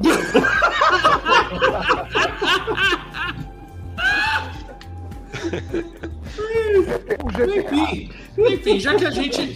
Já que o Ivan falou um pouquinho sobre o- o- os, a produção lá da revista, que A gente já entregou cor. que era a Marjorie também, mas tem mais história, né? Pra gente saber de coisa Vamos- curiosa. Vamos perguntar aqui que história de redação curiosa vocês lembram e poderiam contar pra gente, claro. As que podem contar, né? É. O horário permite, contar, já, já são mais de 9 horas, já dá pra contar umas coisas mais. Na, que o programa gravado eu- vai ser ouvido pelo público geral. Eu vou desmentir tudo que eu sempre falei da Pro Games. Eu sempre falei que na Pro Games não tinha jogo pirata. Mentira. Tinha um Win Eleven 7 lá, pirata, japonês, Bomba Pet! Não, Escondido. Escondido, e era um tal de chupa-gol! Quantas vezes a gente parava de. terminava o expediente. Era uma encheção de saco esse Unilever, pelo amor de Deus. Lá, Os caras tá só vendo? jogavam isso, mano. Olha Só lá, jogavam É por isso. isso. É por isso que depois um cara desse escreve matéria sobre futebol e fica ruim a matéria. Gosta, gosta. A gente Vai, Fabião, quem O pior é que por um tempo eu fui do mesmo time dele, ó. Por um tempo Fabio. também eu odiava o jogo de futebol. Mas conta aí quem foi o campeão do, do World Cup 98, lá da França. Quem foi campeão? Ah, deve ter sido você, Ivan. Falou com Eu, eu- tristeza, eu falou com realmente não me ligava muito. A gente tava fa- es- escrevendo revista lá, e aí quando fechava o expediente, né, da, da locadora, que o Ivan tava lá fritando no, no- no trabalho, o... é, é, aí dava tipo Pro uma... fechava às 20 horas, amigo. Tava- fechava às tava- 20 horas. Fechava às 20 horas, aí os caras iam pro Ineleven. Era religioso, assim, todos os dias. E a gente lá na Uhum. redação fritando ainda, né? Trampando. E os caras no Ineleven, é chupa gol pra cá, chupa gol pra lá. Porque isso- o narrador, o John Cabira, né, falava chupa, é, é, supa gol. É, Supa é que é em japonês, né? Mas virou chupa gol na redação. E aí todo gol era a mesma coisa, chupa gol. Mas era, é era. Toda noite. mas toda era aquela noite. narração do guru, guru, guru, guru, guru. Goro, goro, goro, goro, goro. É. Isso que aqui. Isso que aqui. Era incrível. divertido. bons tempos, bons tempos. A gente Bom, se divertia bastante. Ou era isso, ou era também o, o, Jean jogando Road Rash também, né, Ivan? Também. Ou a gente ralando e saindo a mó treta por causa de Puzzle Fighter. Puzzle Eu sempre- Fighter também. Nossa, Sempre fui Fighter. roubado. Não, era a redação inteira torcendo pro Fábio, porque é o seguinte: quem perdesse pagava pizza. Só Ah, tá. Isso é bom. lá da Pro Games tinha uma pizzaria que à noite eles usavam o nosso estacionamento, então a gente tinha direito a umas pizzas. Os caras torciam pra eu ganhar, pra eu perder, porque daí eu tinha que pagar a pizza. Eu ia do vizinho lá e falava, ô, manda A pizza 10 boa. pizzas aí. pizza boa. Era pizza de aí, grife a ali. É, aí a competição de Puzzle Fighter, o bicho pegava também. Depois teve uma época que foi Tekken também. Cada, cada momento teve Tekken uma era fase roubalheira. diferente. É, também. Uhum. Bons tempos, bons tempos. Eu tenho, Era eu tenho medo. Eu tenho medo de sair dessa pandemia quando a gente for gravar as coisas local dessas competições. Que aí eu vou perder uma ruma, só vou ganhar de carro. É, eu vou começar a treinar mais aqui outras coisas, porque eu sei que eu vou ser desafiado. Agradecer ao Mamed por ter compartilhado nossa live, muitíssimo obrigado. Valeu, Momedão. Abraço, Mamed. Ô, Mamed, eu quero ir jogar na sua Slipstream, hein? Olha Mamed aí. tem uma maquininha Slipstream lá. Rapaz, ele vai ter que aumentar, ele vai ter que aumentar a valor daquela casa dele lá, porque ele tá, o que ele tá prometendo de levar a gente lá depois da pandemia, viu? Pois É é, verdade. vou ter que fazer uma rave de game lá. Pois é, pois é. Tem mais alguma história curiosa ou a gente avança na pauta? Ah, pô, tá, tinha tanto. É que a gente já falou sobre isso em outras vezes na vida, mas tinha o lance de que não tinha. é, a gente tinha que gravar os jogos em videocassete, aí tinha que levar o fotógrafo, a molecada pra jogar, tinha que alugar uma televisão de 29 polegadas, a molecada Uhum. ficava jogando, aí o fotógrafo ficava esperando lá matar o último chefe. Bem na hora que ia matar o último chefe, o, ou o fotógrafo tinha dormido, ou a foto tinha saído boa. Nossa, Cara, mas também. Mas E, também o e a foto era naquela máquina revelável, né? Não era Ah, foto mas cansamos digital. de virar madrugada, de jogar a madrugada inteira lá. Puta, última fase do Mega Man, fica atento aí. Fotografou? Não, perdi. Tem que voltar tudo de novo. Meu, acontecia. Que Meu onda, velho. Aí depois chegou Bem, ali época pelo menos ainda tinha o sistema de password, né? Que aí qualquer coisa anotava antes de entrar no último chefe. Só, só não se que esqueça que novo. naquela época não tinha internet, nem tudo a gente sabia password, entendeu? Não, mas é, é, o que eu tô dizendo é que você ia avançando no jogo, né? Aí, aí anotava. o- Ah, não, minto. Eu estou enganado. O que tinha password era a série X. Não, o clássico também O tinha. clássico também Tinha. tinha? Ah, é porque eu É, não bem, joguei o clássico. Mas a, a- o problema do clássico é que a última password era pro, pro início do, do- das, das últimas fases. Aí você ah, tipo, sim, que tinha aí que passar era todas a elas. Wily Tower, não é? É. Que aí você tinha que passar todas as três, tá? Ah, obrigado, Mamed, porque o Mamed disse que estão todos convidados para a festa gamer dele. Olha aí. Sucesso. Bem, vamos lá. Agora, agora é um momento sensível. Sem dizer nomes, vocês sofreram tentativa de censura de publisher de jogos ou existiam privilégios para falar bem de um jogo? Ei, Não, Não, privilégio que Na jamais. minha época, não. Na minha época, até onde eu fiquei no final de 98, não. Até porque a gente não tinha publisher no Brasil, não tinha Tectoy, Uhum. mas não, não, não tinha. Pessoal da Neo Geo do tipo- Brasil. É, mas não tinha nenhuma ingerência sobre a gente. O Fábio pegou dos anos 2000 pra frente, aí eu já não sei. É, eu continuei trabalhando com, com revista, né? E trabalhei em diversas outras redações. Depois da, da, da revista Gamers, na qual eu trabalhei até 2001, eu fui para a redação da Conrad Editora, onde a gente fazia lá a Nintendo World, depois a EGM Brasil, a Dicas e Truques para PlayStation, da qual eu fui, a Super Dicas PlayStation, na verdade, da qual eu fui editor também, ah, e por aí vai. E depois eu fui para Editora Europa, onde tinha Dicas e Truques, que depois se tornou a revista oficial do PlayStation, continua sendo publicada até hoje. Abraço, Humberto, brotherzaço, irmão. É, continua lá, guerreiro das revistas impressas também. Ah, Fiz a revista Edge, tinha N-Gamer, tinha a revista oficial do Xbox também, tinha Game Master antes da revista Edge também, diversas publicações. E eu trabalhei em redação de, de, de revista de games até 2011. Ah, então eu passei por diversas redações, mas sempre houve é, um, um, esforço é, de se manter é, departamento de conteúdo, redação e departamento comercial, pessoal de publicidade separados, porque defendem é, diferentes interesses, né? Uh, há um interesse por parte do, do pessoal da publicidade de trazer publicidade para a revista e há um interesse por parte da redação de se manter independente e criar um conteúdo pensando no público, porque eu acho que é daí que advém a credibilidade da publicação. Se você não tem uma credibilidade, você vai, uhum. vai se deteriorando a, a, imagem do veículo e aí ele deixa de ser interessante, inclusive para os anunciantes. Então eu acho que é, essa independência é interessante para todas as partes, inclusive para o anunciante que, porventura, tem algum jogo do qual se fale mal naquela publicação na qual ele está anunciando.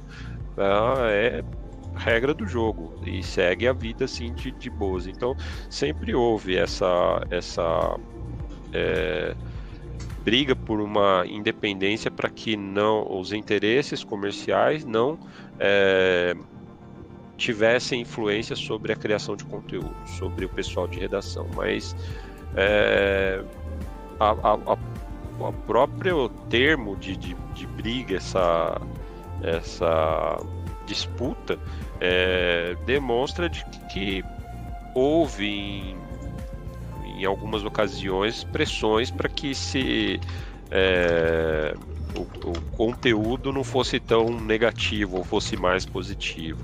Mas, pelo menos nas redações pelas quais, pelas quais eu passei, sempre se defendeu essa isenção do, do, do jornalista, do jornalismo, do conteúdo, é, da redação em relação a, a, pessoal do comercial, de publicidade, etc. Mas não que não houvesse impressões isoladas, pontuais. Ótimo, ótimo. Bem, bem interessante. Eu, eu até fiquei caladinho prestando atenção.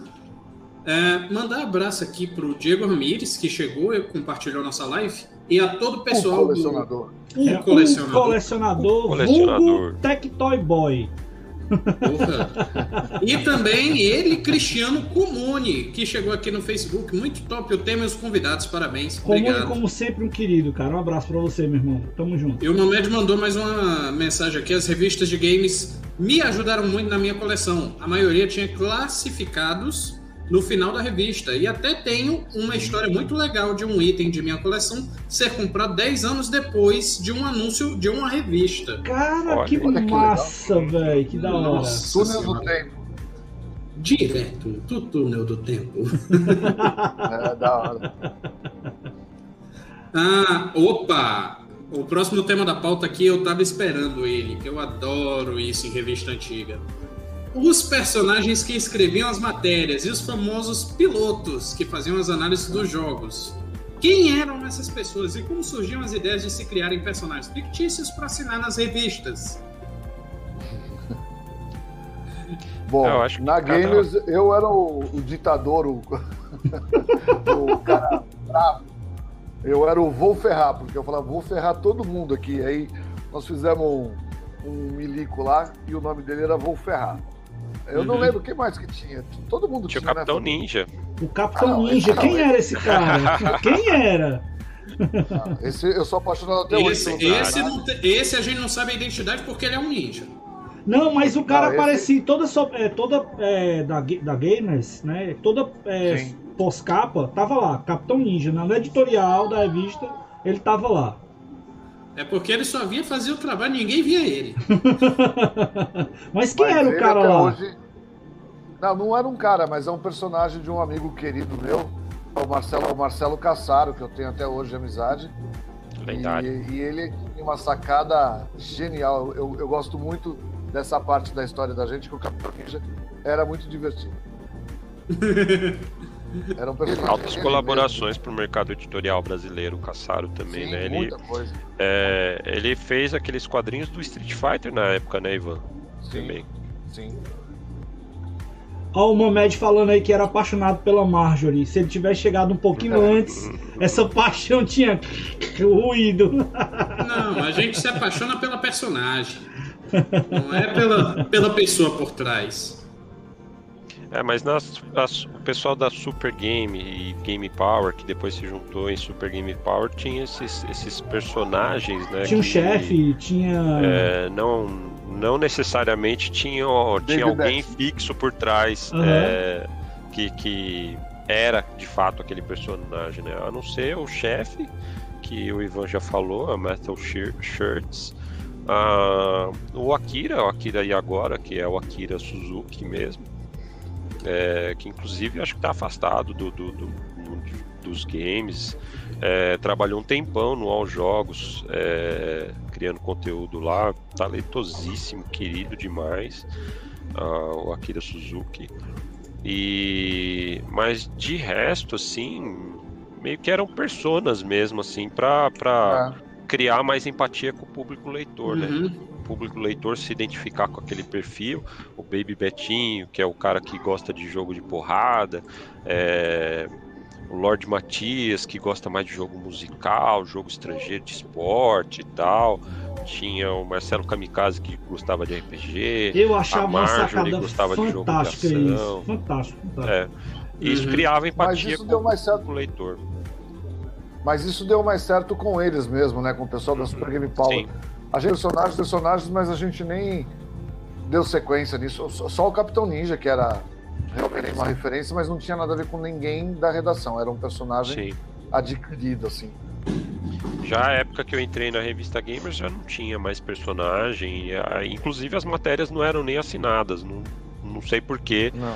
ah, não tinha esse hábito. Acho que inclusive nas revistas da época em geral, assim, diferente das revistas estrangeiras como a IGM, por exemplo, ah, não tinha esse hábito de, de assinar as matérias aqui. Aí, inclusive, por conta disso, fica um mistério de quem de fato escrevia cada coisa, assim.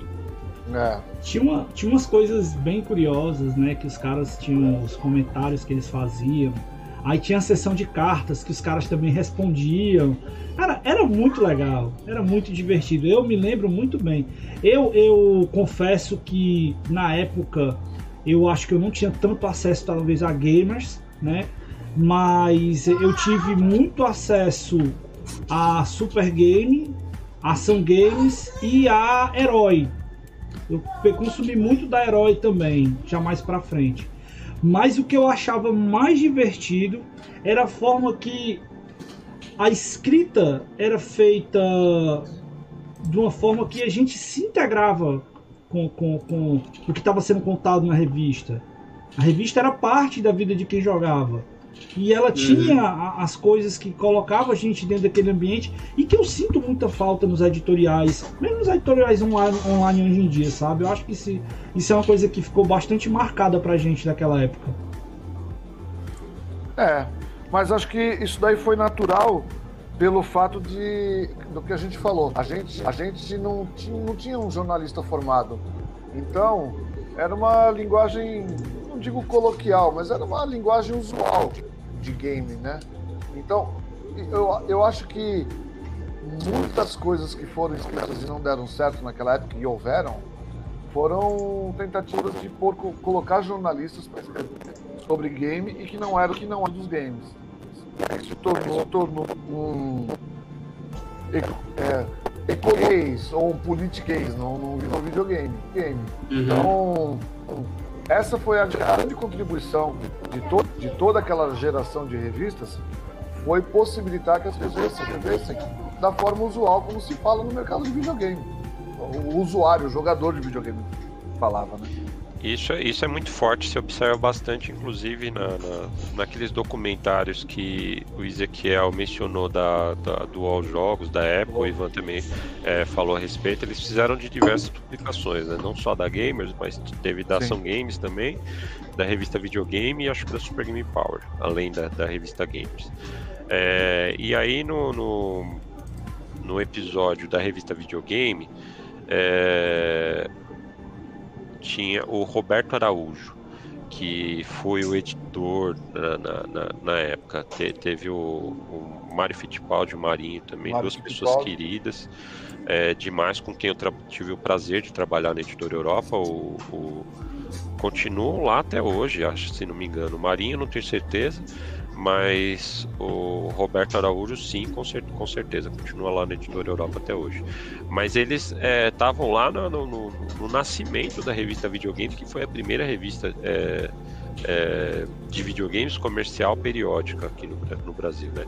E aí o Roberto comenta é, a respeito disso, de que é, ele não era parte desse universo, então ele foi pesquisar, ele ia, ele ia nas lojas, nas locadoras, é, ver o que, que como que a, a, aquela molecada conversava. Então tinha esse aspecto linguístico e cultural também muito forte de você é, tentar é, se apropriar daquilo, absorver aquilo para falar com esse público de uma maneira mais autêntica. Claro que nem sempre deu certo, algumas em algumas publicações mais, outras menos, mas havia essa consciência de sim de que para falar com esse público era necessário você incorporar a, a, o idioma que, que esse público falava, né? Uhum. Beleza, muito massa, cara. Tem muita história bacana, muita coisa massa. Vamos lá, né? Pois é, o... só puxar o comentário do Mamete que ele mandou 5% de bateria, toda mamãe. Fui, abração a todos. Especial pro Ivan. Vai, Corinthians! ele tá ah, triste porque perdeu. Ele, ele tá sem bateria, ele vai assistir depois. Eu tô aqui na live, mas eu acabei de ver que o Palmeiras ganhou o jogo da Libertadores. Eu quero saber se o Corinthians ganhou o jogo dele da Libertadores também. Eu sei que, eu sei que do, domingo ele tava lá todo pimpão, né? Aí mandou mensagem pra mim, cara, ó, te pedi desculpa aqui pela, pela vitória do Corinthians hoje. Eu, calma, garoto. O jogo ainda vai acontecer. Quando terminou o jogo, ele sumiu. ele vai Enfim. pra fazenda lá e fica sem sinal. Enfim, bora avançando aqui. É, o que fez com que essas revistas tivessem um declínio? Sites especializados acabaram se tornando as novas revistas? Acho que. Da parte editorial, assim, eu, eu tive editora depois que eu saí da Pro Games, né? Eu montei editora e falei de todos os temas possíveis aí. Então, eu posso analisar pelo lado revista em geral. É, a, a, forma de se ler mudou, né? Uh, eu, particularmente, adoro ler em papel, não gosto de ler é, digital, mas as pessoas mudaram e não tem jeito. Quem comanda são as gerações que vêm vindo, eles que ditam o rumo de mercado, e é uma geração que, em grande parte, curte ler no formato digital. Então, eu diria o seguinte: que revistas, eh, jornais, periódicos, em geral, é, tiveram um declínio porque não tem aceitação mais do banca de, jornal, banca de jornal comprar. É, acho que isso se aplica a livros também, deve ter caído bastante. O videogame em si, eu acho que tendência mesmo. O, o, um tempo atrás eu estava jogando um Raider aqui, acho que era o Definitive Edition, e eu não conseguia passar de um lugar. Me rendi, fui lá no YouTube ver o que tinha que fazer, né? Os detonados estão tudo lá, né, cara? O pior, o pior é. eu fiz isso ontem com Castlevania Symphony of the Night. Mas, ó, olha só. Eu fiz o um comentário aqui, mas é, foi um comentário meio próprio, porque veja o nome Detonado. O nome Detonado foi criado nas revistas. E a Sim. turma usa até hoje Sim. na referência, né? Tem isso também. Uhum.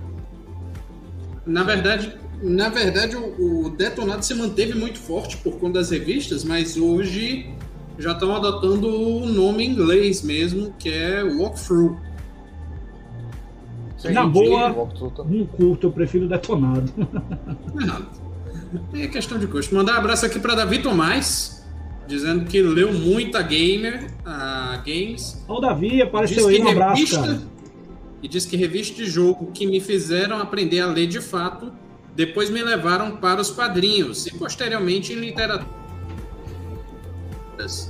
Daniel Gomes deu uma sugestão de nome aqui de chamando de debulhado. Não, esse termo era usado também, debulhado. É, era usado? É porque eu, é. eu sou um menino novo, o máximo que eu conheci foi detonado. tinha debulhado também, uhum. finalizado, tinha uma pancada. Cada, acho que cada revista tinha uma, né, Fabão? O Oswaldo, eu creio que ele fez outro comentário. Detonado, debulhado.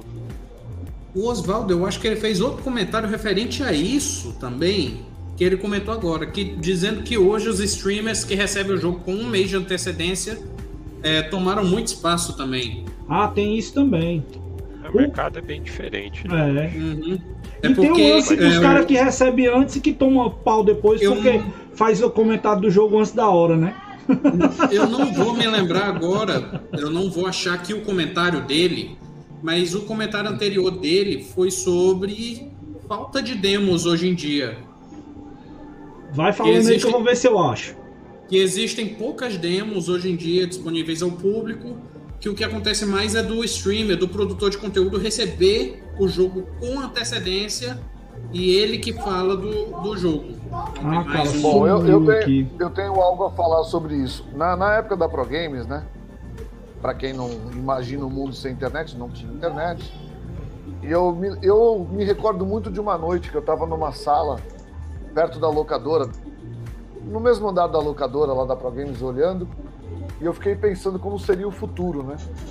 Uhum. E, e, e, mesmo sem ter a internet, que assim, existia internet de escada lá, muito meia boca.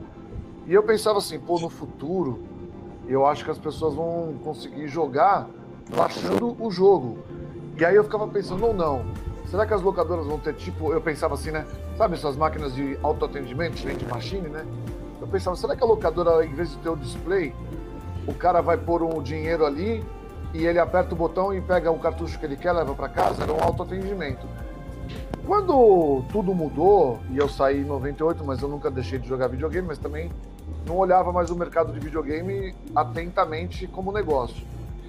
Quando eu me dei conta de novo e voltei em 2016, eu comecei a pensar, pô, com tanto recurso que a gente tem, uma coisa que eu não entendo até hoje é por que, que as produtoras, a, né, as, a Microsoft, a Sony, a Nintendo, eles não têm eles mesmos as locadoras deles. Você poderia alugar um jogo em casa, você paga lá uma diária. Você fica com o seu save, você paga por aquele dia de jogo. Quer continuar jogando, você paga por mais um dia de jogo de uhum. forma digital, não obrigando a pessoa só a comprar. Uhum. E aí eu penso também, isso que vocês acabaram de falar, o demo, né? Por que não disponibilizar demo para as pessoas baixarem e ir testando e realmente interferirem até no desenvolvimento, dando é, indícios do que gostariam que melhorasse? Essa, essa parte eu até tenho um, um, um negócio que hoje em dia se faz open beta. Tem o Early Access hoje em dia também.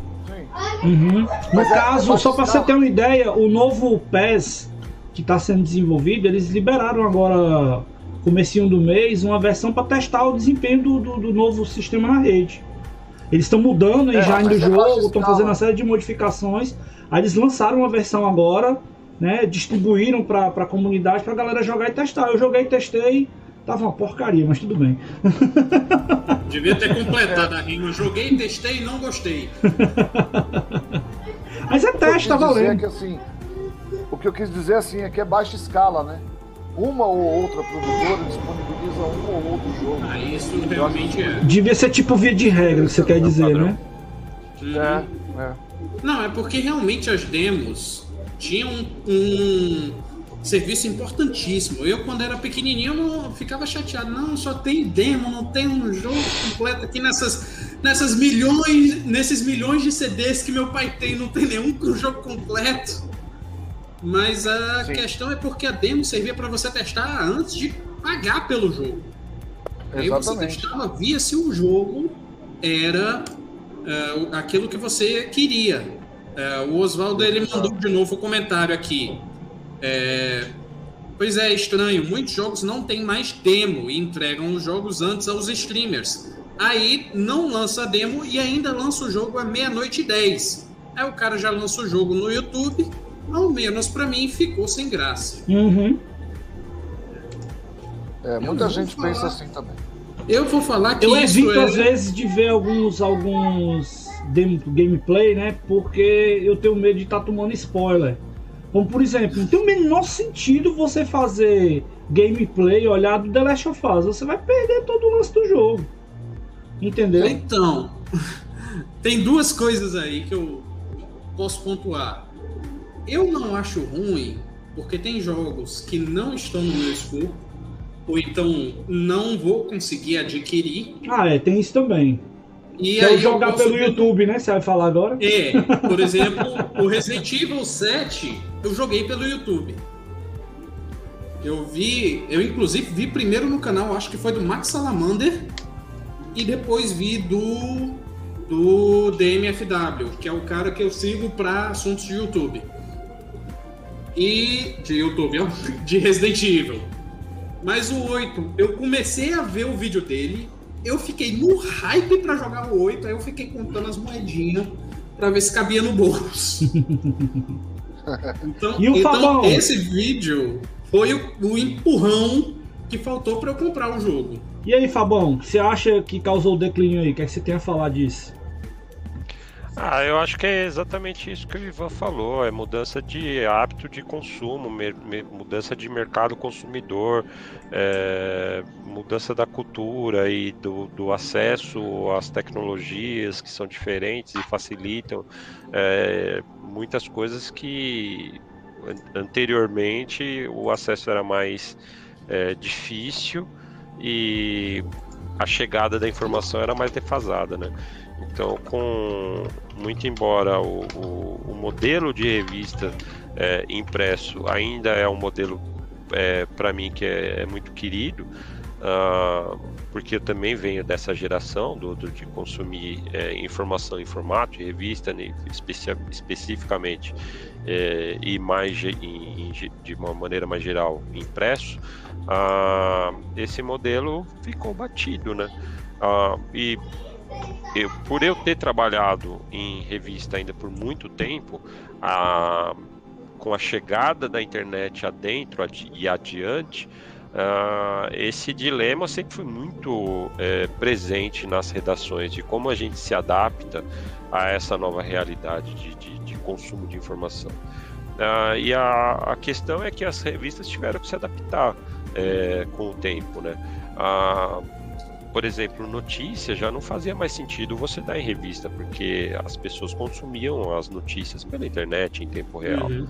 Então, Sim. quando a revista é, há, há, esse tempo, né, de entre o fechamento da edição e a chegada da, daquele conteúdo na mão do leitor, do consumidor final, há um tempo muito grande, porque você fecha a edição, manda para a gráfica, a gráfica roda, manda de volta para a editora ou para o distribuidor, e aí a distribuidora manda para as bancas do Brasil inteiro, e isso vai chegar em tempos diferentes e por, em regiões diferentes. E para o assinante, idealmente teria que chegar antes, às vezes chega depois, enfim. Há muitos desafios aí de logística. Ah, mas, via de regra, vai chegar depois, bem depois. Duas semanas depois. Preview, geralmente. por exemplo, né, Fábio? Uma das coisas que a galera mais curtia na Gamers era preview, o jogo Sim. que ia ser lançado. Hoje as produtoras mostram na primeira mão. Ninguém melhor do que eles para pôr no YouTube uma imagem uhum. de como tá ficando o jogo. Então... E há um esforço por parte da, das produtoras para tentar deixar é, é, essa produção do material é, com tempo hábil para que as, os criadores de conteúdo, jornalistas, enfim, criem um conteúdo de qualidade para entregar essa informação é, com tempo hábil, tranquilamente assim, que é a, a, o recurso do embargo, né? Então, uhum. se, se dá o acesso antecipado a, a esses veículos para que eles possam jogar e formar sua opinião, estudar o jogo, é, e, e escrever e criar o conteúdo a respeito, tendo a consciência de que vai ter um, um, uma data X ali, que é quando acaba o embargo e aí fica é, liberado de publicar material a respeito daqui. Então não, não precisa ninguém correr é, para sair na frente é, e, e, furar o, o, o conteúdo. Então essa, é. essa, esse recurso do embargo a, acaba contribuindo para isso. Mas é algo que naquela época não. A, a, embora existisse, mas não era assim algo que fazia parte da realidade das redações porque a gente não tinha acesso na maioria das vezes a conteúdo antecipado por parte da, da, das produtoras só a partir dos anos 2000 aí trabalhando nas outras redações que aí a gente foi perseguir esses contatos lá fora porque aqui no Brasil na maioria das vezes não tinha, ainda para PC ainda tinha, mas para console não tinha, porque não tinha a presença oficial das empresas aqui uhum. para distribuir no jogo de console oficialmente. E aí, aí sim, a gente vez ou outra recebia o acesso antecipado, às vezes com dois meses de antecedência a gente recebia o jogo para produzir material da revista, aí a gente colocava na capa, destacava é, o conteúdo, aí sim tinha embargo. E aí a revista tinha que chegar na mão do leitor depois, obviamente, do, do dessa data de embargo. Uhum. Ah, então tinha essa, essa diferença, assim, e é, mas voltando à pergunta original, é, a gente, com, com revista, com material impresso, a gente teve que se adaptar a essa nova realidade de consumo de informação por parte do público que é, tinha a, ali a internet, o acesso à internet, que foi cada vez mais é, proliferado e parte da realidade de cada vez mais famílias e, e lares no Brasil. Né? Então, essa é, mudança de hábito de consumo e de mercado consumidor, na prática, é o que determinou o, o fim gradual das revistas. Não vou falar fim uhum. gradual porque ainda existe revista, não é algo existe. como, existe, como tinha naquela época, uh, mas ainda existe. Mas houve essa migração mesmo do, do, do, do público para a internet que uh, na maioria das vezes é conteúdo que está disponível gratuitamente, mais rápido e com outras vantagens como busca, por exemplo. Você pode, se está é, preso numa parte determinada do jogo, você busca aquela parte específica, em vez de ter que ir lá na revista, consultar, folhear, encontrar a, a parte que você está tá travado no, no detonado impresso, por exemplo. ótimo, ótimo. Já que o Fabão falou sobre a datação, e o Ivan falou um pouquinho sobre futuro, assim, pensar no futuro. Como vocês enxergam o jornalismo de games hoje? E sentem falta das revistas impressas? Bom, eu particularmente gosto da, da, do material impresso. Acho que tem um fator que vai dificultar bastante é, a continuidade do, do, das revistas de game do, da forma como a gente concebeu lá atrás, porque uhum. existe uma tendência muito grande do, da modalidade de esportes que está dominando o, o, mercado e eu acho que escrever sobre isso não, não, não vai ser um atrativo para esse público. Esse público tem os, tem os que jogam e os que são fãs. Os que são sim, fãs sim. gostam de assistir os que jogam ficar lendo, ficar lendo, né? Então, eu não sei, eu não, eu não, até porque eu não entendo muito, mas eu não consigo ver você fazer um guia de estratégia de LoL, por exemplo. Não tem muito sentido. Então, se restringindo aos consoles caseiros, o mercado editorial eu acho que ele depende muito do que a indústria de game vai ver pro futuro dela. Eu não sei, eu não sei se a, a, a, indústria de game vai ter lá na frente, e lá na frente não muito, tá? A mesma continuidade de ficar lançando console, cartucho, é, cartucho. Perdoe, cartucho não mais. É, os, os, não, não tem cartucho, físicos. Switch é cartucho. É, verdade, verdade. Mas eu, eu não. Lamentavelmente, eu não consigo imaginar isso pro futuro. Eu acredito na na disponibilidade de jogos para, sei lá, amanhã ou depois vai ser um aplicativo na sua TV e você baixa os jogos para jogar lá e Então, eu não sei se o como, como um todo vai mudar. E aí a, a parte de revista impressa, ela é o rabinho lá do fim do negócio. Não, não creio que ela vá sobreviver para isso. Não. É, é só um chute, é um chute, totalmente chute. Ótimo, ótimo. E você, Fabão? É, eu acho que o mercado de, de, de publicações impressas é, teve que se adaptar a essa realidade e presentemente eu acho que é muito voltado a, ao público que já consumia naquela época, não é voltado ao público é, como, como o Ivan é, descreveu. É, o público consumidor de games hoje, geral, a massa, não é o público que é daquela época que consumia revista, que consumia material impresso. Então, pensando nisso, eu acho que as publicações remanescentes que existem hoje, elas são pensadas mais para o colecionador. E aí existem muitos é, suplementos, é, edições especiais focadas em um tema, em um recorte, um material mais de luxo, né, muitas vezes em formato mais de livro do que revista, na verdade, para ter esse caráter de colecionável e de ter o apelo nostálgico cara que, que sente falta desse material impresso, sim, sim. É, de colocar ali na estante, de ver a lombada é, ali da, da, das publicações todas alinhadas direitinho ali. É, eu acho que tem muitas das publicações que sobreviveram seguem um pouco dessa filosofia, né? A gente tem aí as especiais da, da Old Gamers, tem as publicações da Warp Zone, acho que revista, revista mesmo periódica, só a oficial do PlayStation, se. Uh, das, das antigas mesmo. Teve um camarada uh, que comentou que tava fazendo a coleção aí toda da que tava voltando, old gamers e tal. Teve uhum. comentário aqui já no chat da gente. E com certeza era consumidor daquela né? época, é um, um nostálgico, um, um saudosista das publicações, que é uhum. basicamente o público que consome esse material hoje em dia, né? Público jovem mesmo, a massa do, dos jogadores hoje em dia é, é informação na internet. E, e, e, e, eu não vejo nenhum problema nisso, assim, uhum. na, na, verdade. Eu acho que é, é transformação mesmo, é, é, é, quebra geracional, assim, uhum. de todos os tempos da, da história da humanidade. É, foi assim, hábitos foram se transformando e ah, os produtos é, se transformando também e às vezes mudando de, de, de, de, de forma e de mídia. Ah, e é um progresso. Saiu da pedra para o papiro, do papiro para o papel. É. é. E aí vai, né? Agora, Mas como eu comentei, eu estava jogando véio. Tomb Raider, fui consultar o YouTube para ver como eu passava de uma fase, passei, mas me senti meio sujo. Porque.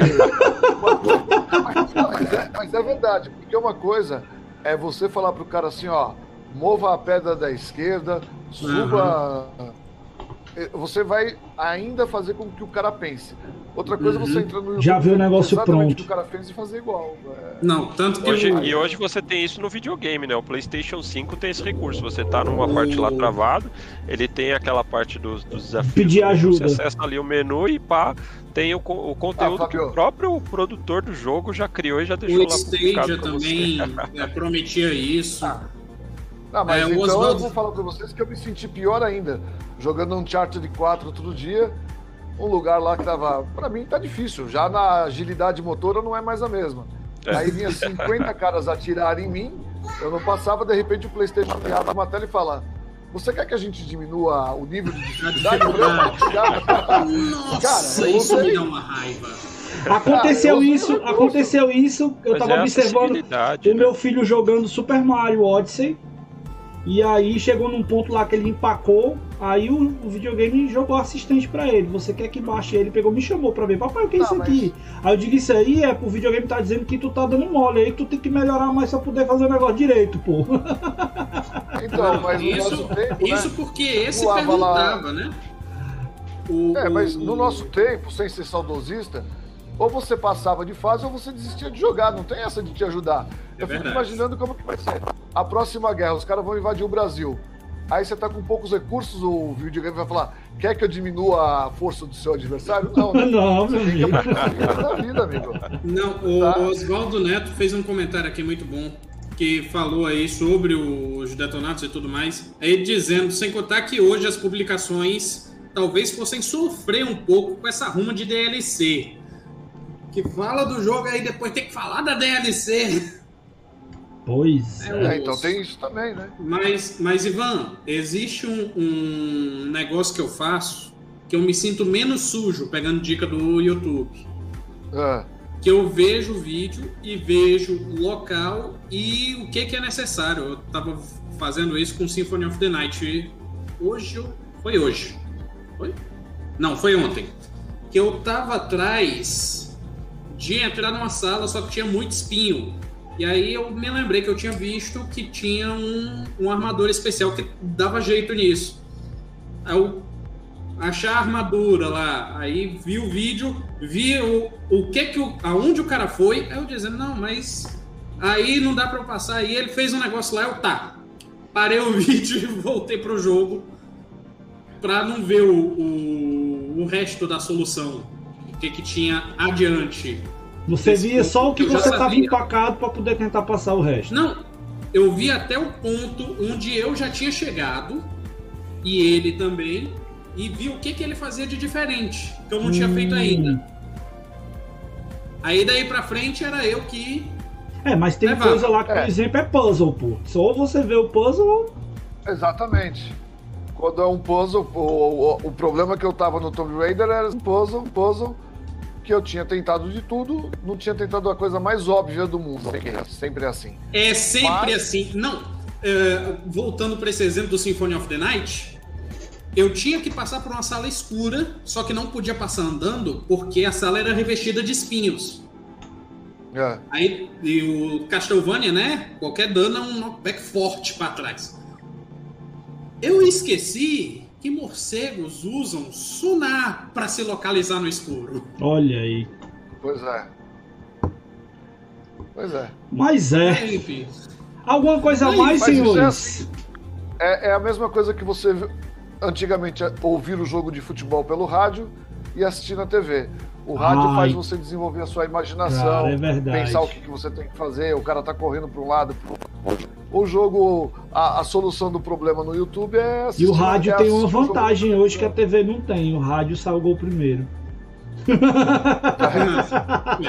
Ainda mais pra É mim, porque- fora dois Eu pensei que o rádio, a vantagem do rádio é que você aprendia a interpretar a informação rápido. Que narrador de rádio É. tem que ser. Não, também. Mas Tem. só que Dinâmico. é, é porque. A densidade A bola tá informação parada é no meio do campo, ele fala, e a bola tá no meio ali, olha, meio de campo, meio de campo, você tá achando que tá tendo mó treta, o cara tá com o pé em cima da bola parado esperando. Como não tem mais TV Você- analógica, né? Agora tudo é TV digital. A TV digital ela tem um Não. tempo de processamento para transmissão e um tempo de processamento na recepção. Então gera um delay aí de 2 a 3 segundos ou mais às vezes. Aí o cara tá no eu rádio ali escutando gol, aí quando dá uns 10 segundos depois, a negada vem na televisão e começa a vibrar do gol. Mas eu tenho um problema pior que esse. Eu moro a dois quarteirões do, da arena do Palmeiras. Gol sai ali, os Nossa! caras gritam, sai antes do rádio. Aí também não tem como. Aí é, é on the fly, meu amigo. Não dá spoilers. não. Não, e Fora pior, dois. eu vou, eu vou revelar que eu tô tentando comprar um imóvel que não fica muito longe da Arena Castelão aqui. É. Rapaz, também vai ser a mesma confusão. É, morar perto de estádio é lenda, meu amigo. Ah, Aliás, deixa, eu- deixa eu fazer uma pergunta de turista. É, quando eu tive aí, eu conheci uma pessoa e eu ia direto ali atrás do, do, do Castelão. Pegava um pedaço da rodovia. O novo Castelão é no mesmo lugar da antiga? É no arena? mesmo lugar, só que É, no agora tem lugar. uma via triplicada, tá bem É diferente. porque, É, é porque não era? assim, eles reformaram o estádio e também refizeram toda a parte de mobilidade ao redor. Só falta. é, Uma era coisa uma que eu acho que era? ficar top aqui era tipo que nem no Rio de Não. Janeiro. Você desce do metrô, tá no estádio. Só falta isso. Não é, não é BR, não. Não É não, é não. São duas avenidas bem movimentadas, mas nenhuma delas é BR. É que ele fica perto de uma. Eu Fica perto da é BR, fica é perto da BR. É, fica BR, perto da é, Fica perto da BR. BR-116. É porque eu saía, eu ficava lá no Marina Park, aí eu ia até nessa É região. porque ali quando você sai da, da Orla, aqui você pega, pega subindo ali, pega a BR. Quem tava, passava ali no centro, você voltava, pegava a abolição não, como é o nome da rua lá? Era. Ah, sei lá. Você vinha e pegava a BR, que é a saída do. do, Tá, do, então. do- do- É um anel viário que tem tipo aqui que cruza 13 de maio, não sei o que, você passa É que por agora ela. faz muito tempo, mas eu conhecia bem Fortaleza. Eu andei, eu fui três Uhum. vezes, três anos seguidos aí. E fiquei muito tempo. E depois, depois teve a loja, né? Que era na Aldeota. Na, acho que era Uhum. Júlio de Abreu, a rua. E- Ah, é verdade, tinha um Pro Games aqui em Fortaleza. Tinha, na Júlio de Abreu, era do lado do Banco do Brasil ali. Uhum. E eu me virava bem. Eu ia pra aí não tinha dificuldade, não. Hum, que bom. Esperar Legal. passar esse período pra receber você de novo pra gente comer uma tapioca por aqui. Você e o Fabão, quando vier aqui pra Fortaleza, viu, Fabão? Sinta-se convidado. Vai ser, Mas, de repente, mas... um futuro, uma futura edição do Sana aí também, que é super movimentado. Uhum. Sim, sim. Ou um evento da USEG, quem sabe. Oh, É, quem sabe. Enfim, é com essa promessa de, é com essa promessa de uma tapioca que infelizmente a gente anuncia que tudo que é bom chega a um fim. Né, o pessoal tá animado, mas vamos deixar para as conversas em off. As conversas que a gente fala o que não pode ser publicado. É o pós-programa aqui depois. Mas é, a gente agradece muito a quem está assistindo ao vivo aqui, Oswaldo, Arnaldo, Público Daniel, Alves, muito Daniel bom hoje, Gomes, viu? Muito bom, muita Da- gente. David Tomás, o colecionador, o, o- deixa eu pegar o nome por extenso aqui do rapaz, o Mamed. Cadê o nome por extenso aqui do cara aqui da Twitch? O Murilo Col- Colombari também Ah, participou. o MCM. o MCM O Colecionáveis. Comune. Mas além de agradecer a todos que participaram ao vivo, obrigado a todos que participaram ativamente do programa, começando pelo Ivan. Muitíssimo obrigado, Ivan. É, agora é hora o momento das considerações finais e jabá. Bom, eu agradeço o espaço, sempre, sempre um prazer fazer é, uma live com pessoas que curtem esse mercado aí de game, principalmente o mercado retrô, né? Prazer encontrar o Fabão de novo, nem que seja. A gente deve morar a 10 km de distância um do outro, mas a gente deve se que é. pela internet. Oxe, Foi um prazer Deus. muito grande participar. Eu espero voltar uma hora pra gente falar dos joguinhos de corrida. Quem curte jogo de corrida, dá uma olhadinha lá no meu Instagram. Vamos botar na agenda. E- Em breve a gente volta com esse programa aí, o Eric ajeita tudo Vamos. direitinho. Vai ser um prazer. E até a próxima. Tanta coisa, falar que não é só Top Gear que tem. Enfim, É, muitíssimo obrigado também ao Fabão aqui. Os considerações finais e o jabazinho, Fabão, por favor. Eu que agradeço, imagina, satisfação imensa poder estar aqui no programa de vocês falando a respeito desse assunto querido, das revistas de games, lembrando aquela época querida, satisfação de poder pa- partilhar aí da companhia do Ivan também, saudade da gente poder eh, trocar uma ideia ao vivo presencialmente, mas na falta, na falta nessa situação pandêmica, né? É já dá para matar saudade aqui no- no- nesse papo remoto. E cuja oportunidade vocês nos deram com, com esse convite. Então, agradeço demais a vocês por nos, nos chamarem aqui e o público que prestigiou essa live também. É, e aí eu convido o pessoal a me acompanhar nas redes sociais aí, todo, praticamente todas elas você- vocês me encontram procurando por Fábio Santana 79, tudo junto. É, e eu publico coisas retrô em geral, assim. é, curiosidades, ah, lembranças, vira, vira e mexe alguma coisa, curiosidade da- da- dos tempos de revistas também, coisas da coleção e por aí vai.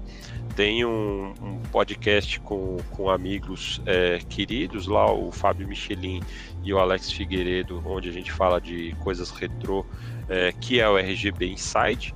Muito principalmente a bom, gente já fala a ouvi, respeito muito de bacana. Obrigado, Ezequiel. Obrigado demais por prestigiar. Ah, principalmente a gente fala a respeito de qualidade de imagem é, de, de consoles antigos e equipamentos Tinha um modernos. grupo no Facebook do RGB também, não tinha? Tem, tem um grupo no, no Eu Facebook acho que eu tô também por lá, acho que eu tô por lá, eu acompanho. Que Ótimo. sempre rolam alguns papos muito produtivos nesse sentido. Aí a gente fala de CRT, TV, TV CRT, né, scalers é, e equipamentos em geral para se obter melhor qualidade de imagem com consoles antigos. É, também sou parte da organização de um evento é, de jogos retrô, que é o Festival Retro Games Brasil, junto com, com o Michelin e com o Andrezão. A gente não teve nem no ano passado, nem esse ano, a edição presencial do evento. A última que a gente teve foi em 2019, pré-pandemia. Saudades demais de fazer eventos aí presenciais. É, mas a gente também está tá se organizando aí para fazer, é, se Deus quiser e tudo colaborar, uma edição, é, a próxima, nossa próxima edição no, no ano que vem, a nossa próxima edição presencial. Se E for aí, fora pensar em isso, fazer alguma coisa online e precisar do apoio da gente aqui, só falar. Ah, agradeço junto, demais. viu? A gente está estudando. No ano passado a gente teve uma edição digital e esse ano também a gente está se organizando para fazer. Então eu agradeço demais pela, pela é, disposição de vocês para ajudar também com certeza a gente vai trocar figurinha nesse sentido. Claro. Ah, e também sou cofundador de uma entidade de preservação da história dos videogames aqui no Uh, Brasil, isso é legal. que é a Sociedade Histórica de Videogames do Brasil, a SHVB, ah, cujo, cuja missão é justamente essa, preservar a memória dos games aqui no Brasil, a nossa história, a nossa cultura. Então a gente não tem, não tá com uma atuação muito é, ativa publicamente no momento, mas a gente faz bastante coisa dos, de bastidores. Já tem site, tem material que a gente pode Já, ver. sim. Vamos combinar um papo SHVB depois pra gente falar sobre isso aqui pra galera conhecer, né? Sim. Vamos combinar. Inclusive, a gente tem é, contatos aí com, com, é, pessoas de entidades e pesquisadores da área de, de diversas partes do mundo e do Brasil também. Aí no Ceará mesmo, a gente tem contato com o Daniel Goulart, que assim é uma figura conhecidíssima e super importante da cena nessa, nessa região. Faz um trabalho fenomenal também de, de- Uhum. de preservação da história e, e de divulgação da, da história e da cultura dos games aí na- no Nordeste. Ah, e a gente Seg tem aqui também, viu? Pode contar com a gente. Obrigado, obrigado demais. Com certeza a gente vai trocar figurinha também nesse sentido com o Sérgio. Ah, então fica aí o convite para o pessoal acompanhar eh, esses diversos trabalhos, em, tipo, além do, do meu trabalho principal, que é de relações públicas de um- uma empresa de games eh, internacional aqui no Brasil também. Eh, então quem tiver curiosidade eh, acompanhar esses diversos trabalhos que, que eu realizo, só acompanhar lá, Fábio Santana 79. Ótimo, ótimo. E por fim, por último, mas não menos importante, agradecer ao Ezequiel. Muitíssimo obrigado, Ezequiel, por Pô, cara, participar. É uma pena que esse programa tá acabando, porque é uma pauta que eu queria ter trazido há bastante tempo. Eu já tinha conversado com o Ivan uns meses atrás sobre a gente conversar e bater um papo sobre isso aqui.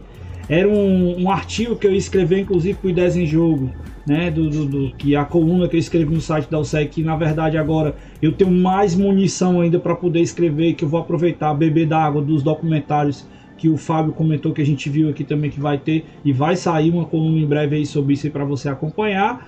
E cara, muito bom encontrar o Ivan, que é um amigão, cara, muito 10, que eu tenho um carinho muito grande, que sempre foi muito assim, atencioso com a gente, sempre foi um cara muito bacana.